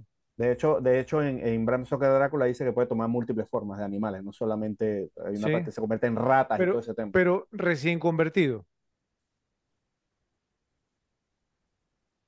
¿Cómo así? Porque a, a lo, lo acaban de convertir en vampiro esa misma noche. Ajá. cierto. Entonces ya, se, ya tiene, tiene la facultad para asumir todas esas formas. Pareciera, no creo que haya regla de 30 días de, para convertirte en lobo. Ok, bueno, no hay, no hay, no hay que, no hay, no hay una, un manual. eh, Bueno, ok. La, la grande, yo esta es mi última y la más grande, ok, la dejé de última. ¿Vale? ¿Estás listo? Dispara, pues. Bien. Vamos a ver si tú estás de acuerdo conmigo. Algo que me molesta, siempre me ha molestado la película. El personaje de Evil Ed, ¿cierto? El maligno Ed. Obviamente él es muy popular, ¿cierto? Es muy querido y es considerado como uno de los más icónicos por los fanáticos de la película, ¿no? Especialmente porque él es el que le da como el comic relief a la película, ¿sí? Claro. Entonces, pero hay ciertos aspectos de este personaje que a mí me agradan, pero hay muchos más que me molestan. Entonces, primero, es un personaje frustrante porque claramente se nota que él es más fanático del género de terror que, que Brewster, ¿cierto? Eh, creo que también sabemos que le hacen bullying, ¿cierto? Por eso le, le dicen evil o maligno, ¿cierto? Y aunque él parece que no, no le gusta el apodo, ¿no? ¿Cierto? Sí, Y eso que el apodo es bastante badass, ¿cierto? Y bien cool. claro. Eh, bueno. Bueno, pero el personaje se nota que ha sufrido, ¿cierto? Y eso se nos confirma cuando toma la mano de Jerry y acepta que lo convierta, ¿no? Pero entonces, o sea, nos venden eso, pero si él ha sufrido, digamos, entonces él es un personaje que re- se rehúsa como a ayudar a sus amigos, o por lo menos esa es la impresión que nos da. Cuando Amy, digamos, le, le, le, le tira la hamburguesa, digamos, a Charlie en la cara, ¿qué, qué, qué, ha- qué hace Ed? Se se burla. de él en su cara, ¿cierto? Eh, luego no muestra, o sea, ningún tipo de interés, digamos, en querer ayudar a Charlie. Incluso cuando Charlie va a su casa, vamos a pedirle consejos, le cobra, ¿sí? Eh, luego cuando, digamos, entonces van a la casa de Peter Vincent, él y Amy, Amy está hablando en serio, tratando de salvar a su novio, ¿y qué, y qué hace Ed? Se la pasa haciendo bromas tontas, ¿sí me entender? Entonces, o sea... Y bueno, y, y cuando salen, digamos, de la casa de Jerry, que Peter Vincent se va asustado, ¿qué hace él? Se va por su lado, ¿sí? Sí. Aun cuando Charlie le dice no nos separemos. Entonces, o sea, es- me parece que un personaje que es entretenido verlo, pero es frustrante como personaje y a mí me, siempre me terminó cayendo mal. Y no sé si tú concuerdas conmigo en eso, porque realmente no, o sea, no es una buena persona. Sí, es cierto. O sea, no te puedo decir que me llega a caer mal, pero es de cuando le pasa lo que le pasa, tú, tú dices, bueno, te lo buscaste, ¿entiendes? O sea, y, y, y, y lo que te digo es el- la burlequeadera, ¿cierto? O sea, muy burlón. Una y- burlequera, digo, Fred, va, va, va. No, no, no, no, no te me pongas como que, como que naciste ayer, porque todos sabemos que cuando tú tenías 15 años, cualquier cosa que te pasara puede ser tu mejor amigo. Si le pasaba una cosa, tú te burlabas. O sea, eso yo, es, eso es de toda la vida. yo todavía. Todavía, por eso te digo, o sea, eso a mí no- yo, yo voy a reaccionar exactamente igual si eso le pasa a un gran amigo mío, le burlo en la cara, si la chica le tira Bueno, una cosa eh, en la bueno, cara. ahí, ahí se explica eso, pero, pero él no quiere ayudar supuestamente a tu mejor amigo, o sea, no mostrar interés en ayudarlo. Ahora, lo que le doy el punto es que, no, no sé si, si tú te acuerdas, cuando, cuando la escena que tú tienes detrás, ¿cierto? Cuando, cuando está Charlie con las estacas y las velas y todo lo demás, que él y Amy llegan al mismo tiempo a la casa de Charlie. Ajá, sí, cierto, Ahí pareciera que mostró interés en que lo iba a ayudar. claro. Porque, o sea, ellos dos no se pusieron de, de acuerdo. Él dice, como, ¿qué haces acá? Entonces sí te interesa Charlie. Pero entonces como que él iba interesado a ayudarlo. Ahí le doy un crédito. ¿Sí? Pero más allá de tema, eso, hay no un sé. tema raro con él también, porque supuestamente que él era el que creía que no sé qué, que si las reglas, todo eso. Por Entonces, eso te digo. cuando se encuentra con, con el vampiro de verdad, man, que no, que los vampiros no existen, que no sé qué. Entonces, no sé, entonces decídete que, que, que crees en los bichos o no crees en los bichos. Por digo, Entonces, siempre he tenido mis problemas con el Era personaje. como, era como muy inconsistente, ¿no? Exactamente, ¿ves? Entonces, bueno, eso fueron, esas fueron las cositas que no- nos molestaron de Friday Night, ¿cierto? Eh, sa- salió siempre bastantito, ¿no? Sí, ¿Cierto? sí, sí. Pero bueno, pero eso no, no indica que no es un clásico. Así que, por favor, nos dicen en la sec- sección de comentarios si se nos pasó algo en particular. Y bueno, yo creo que llegamos al punto culminante del episodio. ¿Quién ganó la película?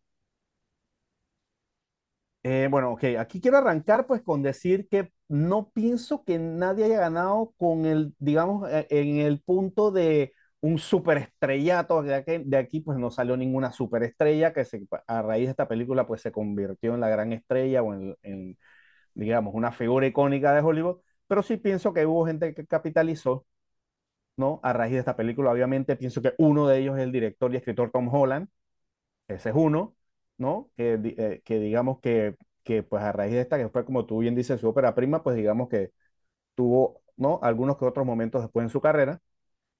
Y pienso que la otra sería Amanda Beers, que pues después de esta película, pues como dijimos también, pues estuvo en Mary with Children, digamos una serie muy exitosa, pues de muchos años, aunque después de ahí también como que se ha, digamos, desaparecido, así no es una figura tan relevante, pero pues digamos que después de esta película, esa- esos, digamos, fueron los que hicieron un poquito más de carrera que los demás. Ahora, Amanda Beers salió en Ma- Married with Children, casado con hijos, eh, pero ella era secundaria, ¿cierto? Sí, correcto.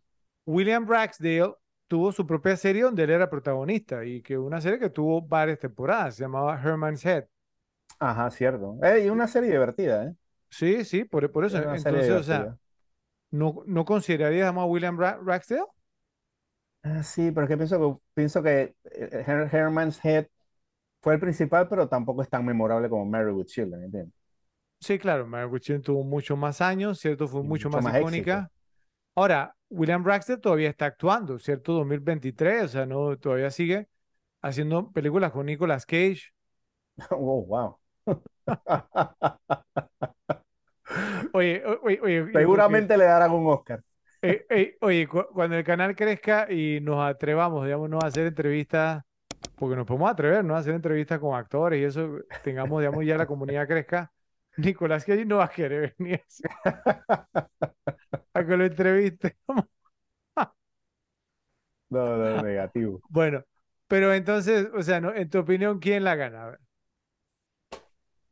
Uf, yo diría que principalmente, no sé, pienso, me, me- si me iría con uno de los dos que nominé, creo que me iría con Tom Holland. Tom Holtz, Tom Holland. Tom Holland. Ok. Um, sí, sabes que yo creo que estoy totalmente de acuerdo con- contigo. Y eso, pues, o sea, ¿no? Que Tom Holland tuvo su par, su par de momentos, ¿no? O sea, después Sí, que, tuvo momentos y tuvo también fracasones, ¿no? sí, También. tropiezos, tropiezos. Digamos, voy a mencionar un par, ¿sí? Que él dirigió, ¿ok? Porque como actor, digamos, apareció en otras cosas después. Sí. Pero como director, salió en Amazing Stories. Eh, mira, o sea, que se, se cotizó porque Amazing Stories era un proyecto de Steven Spielberg. Sí, esas eran, esas eran- sí, y Amazing Stories es, es- es muy bueno, yo me he visto Sí, una serie de televisión, sí. sí, sí, sí, varios, varios episodios. De hecho, Fatal Beauty, que es una de tus películas favoritas con Whoopi Goldberg, Joe. Eh, ¿qué, qué pasó? Eh, aparece Sam Elliott y Ruben Blades, Joe. imagínate. 5.3 sobre 10. Bueno, esta sí te encantó a ti porque él es el director de Child's Play. Child's Play, sí, cierto. Chucky, el muñeco diabólico. Entonces, ya ahí contigo ganó como 2.000 puntos porque Charles Play tú lo tenía, ca- Total, casi fue tu número uno en el ranking. total. Y pienso que fue, digamos, después de esta, el punto más alto que tuvo. Bueno, después eh, dirigió, digamos, entonces eh, eh, fue director en esta serie Tales from, from, from the Crypt, en los cuentos de la También, cripta. Digamos, una serie eh, exitosa también. ¿no? Sí, y también aquí en Panamá un tema de un rapero que a ti te encantó también, ¿cierto? Eh, o sea, ¿no? Eh, Un reggaetonero que a ti te encanta. Sí. Bueno, eh, dirigió una película con Timothy Hutton y Lara Flynn Boyle que se llama The, The Temp. No sé si tú la has visto. No, Eh, y Dwight Schultz, que hacía el papel, digamos, ¿no? De, del Murdoch. loco Mur- Murdoch en Los Magníficos. Un clasicazo, 5.2 sobre 10. Ok, Pero esa estaría en tus top 10, ¿no? O sea, es más o menos lo, lo que tú manejas. no, ¿qué pasó? ¿Qué pasó? Bueno, hizo una adaptación de una novela de Stephen King que se llama Thinner. No sé si tú la has visto. Uf, terrible. Uf, qué película con- más mala. con Robert John Berg, Uf, Joe Mantegna, ¿cierto? Él la dirigió también. Pésimo. Esa película no es nada buena. Es el- la, la del tipo que era gordo Y se comenzó que atropella una a, una, a una, una hija de una, una gitana. Y la es una gitana, bueno, maldición entonces, y se comienza a una poner delgado. Sí. Horrible. no no es nada buena, nada buena. Y de ahí la verdad es que no tiene mucho más, ¿eh? No, no, no. O sea, en serio. Entonces, si se lo damos, se lo estaremos da- dando por Child's Play por, y por Amazing Stories y Tales from, from the Crypt. ¿Sí? Sería Sí, por eso, es que digo, por eso es que comencé diciendo, porque nadie, digamos, llegó a un super estrellato, que tuvieron, ¿no? sus momentos, pero, pero digamos que son los que se les pudiera dar porque tuvieron algo de éxito, por lo menos. Pues mira que ni, ni el, ni el mismo Chris Sarandon, yo. No, no, no, Chris Sarandon se desapareció. Chris Sarandon se, se desapareció. O sea, él estuvo en Child's Play, que tú lo mencionaste, como parte del Ajá, elenco, Ajá. ¿cierto? Aunque, aunque él sea, o sea, no es que se desapareció, él ha seguido trabajando, incluso, o sea, pues está activo, ¿cierto? Creo que el último crédito aquí aparece en el 2020. Me parece que después de la, de la pandemia, ahí sí ya, ya se echó, ¿cierto? Sí, ya tiene Pero ochenta y pico años también. sí, bueno, eh, buen punto. Sí. Eh, Pero sí, después de esto, así que yo te diga que, que reconozco a una sola película de las que hizo, hizo la voz de, de en una de las vo- voces en The Nightmare Before Christmas. Y eso fue en el ochenta y pico ya, o sea, Ese no es, no es 93. 93. Y que a- apareció en esta película Just Co- Cause, Causa Justa, ¿Qué, qué, con qué voz hacía en Nightmare Before Christmas? Yo no me acuerdo. eh, Jack Skellington. Ah, ¿él era Jack? No, no, él era Jack. Te estoy diciendo que lo, lo tengo aquí, Jack Skellington, la voz de él. Sí, ¿Quién? Yo, yo no estoy esa porque es animada. Entonces, ¿quién era el, principal? sí, sí, pero me parecía que era otro actor. No era él. Bueno, después apareció en, en una pe- tu película favorita, Jack Skellington, aquí dice. Ah, ok, es que hay dos. Es que uno es Danny Elfman, precisamente es uno. No, pero ese es él. Jack Skellington, la voz de él. Bueno, apareció una de tus películas favoritas, Joe, que se llamaba Just Cause, Causa Justa con Uf. Sean Connery y Wesley Snipes, Uf, que a ti te encanta esa película. Así estoy hablando como las que yo, sí, o sea, pues que reconozco. Y de ahí para arriba que apareció en la serie esta Chicago Hope, que yo me acuerdo que tú la, la, la grababas por, ¿cómo se llama el tema este? Tivo, Felicity también, ¿cierto? ER también apareció una, pero no, mira, o sea, la verdad es que, oye, Chris Sarandon, o sea, yo pensé que hubiera capitalizado más, digamos, como leading man, se volvió simplemente un actor que aparecía en series de, de- de televisión y una que otra pe- película, pero en, en roles secundarios, ¿ci- ¿cierto yo? Qué raro, ¿no? sí. Ah, es que la la- la- lo que hacía Danny Elfman de Jack Skellington era el canto. O sea, él cantaba y Chris Sarandon hacía la voz hablando. Y, en- pero entonces, o sea, ¿era Jack o no era Jack? Sí, sí. Bueno, eran los dos. Los dos aparecen acreditados Pero, pero cuando tú piensas en Jack, ¿en cuál voz piensas? ¿En la hablada o en la cantada? en la cantada. Oh, Claro. bueno, ok. Entonces, pero sí, ¿no? Gana la película el director Tom Holland, ¿cierto? Ópera prima, dirigió, escribió, la película fue un exitazo. eh, digamos, entonces, pues no, eh, inspiró Y una secuela. back con Child Play, que fue, también fue un éxito. Claro, inspiró una secuela y bueno, y los remakes, ¿no? Y por ahí, digamos, entonces ha hablado en las entrevistas también que una que, que, que vi con él, que quiere hacer una secuela, tercera secuela, digamos, con los personajes como están hoy en día, Wow. pero habría que ver, eso fue hace un par de años, sí. Digo, Chris. Sarandon no puede salir. Pues parte, digamos, de la trama era que Evil no había muerto y que entonces que, que, que quería revivir, digamos, entonces, pues no a Jerry y que, Ah. y que entonces Charlie, que tuviéramos entonces, pues hijo y que el hijo de Charlie, que no sé qué, entonces no sonaba mal, ¿eh?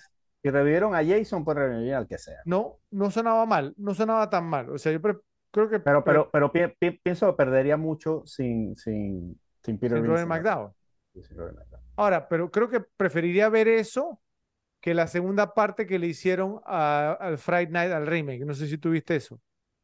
No. Eso es Yo, de lo peor yo que yo he vi, yo vi- visto. espérate, el, el- el remake, dice. No, pero al remake le hicieron una, una segunda parte. Ah, no, porque el remake me pareció decente, o sea, No, no, no, pero yo no estoy hablando del remake con Colin Farrell, no. Ajá. Al remake de Colin Farrell, después del remake salió una Friday Night 2. No, esa sí no sabía. Sí, pero que yo pensé que era una secuela de la de Colin Farrell, por eso fue que la vi. Ajá. Pues cuando la vi no tenía nada que ver con la otra. Es más, parecía más un remake de esta. Y un desastre total, ¿sí? Wow. Entonces, o sea, un desastre total. Pero bueno, la película la gana Tom Holland, el director y guionista. Por favor, en la sección de comentarios nos dicen si están de acuerdo. En 1985 parecía que las películas de vampiros ya no estaban de moda, pero el guionista y director Tom Holland cambió todo eso con una de las mejores películas modernas de vampiros jamás realizadas, Fright Night.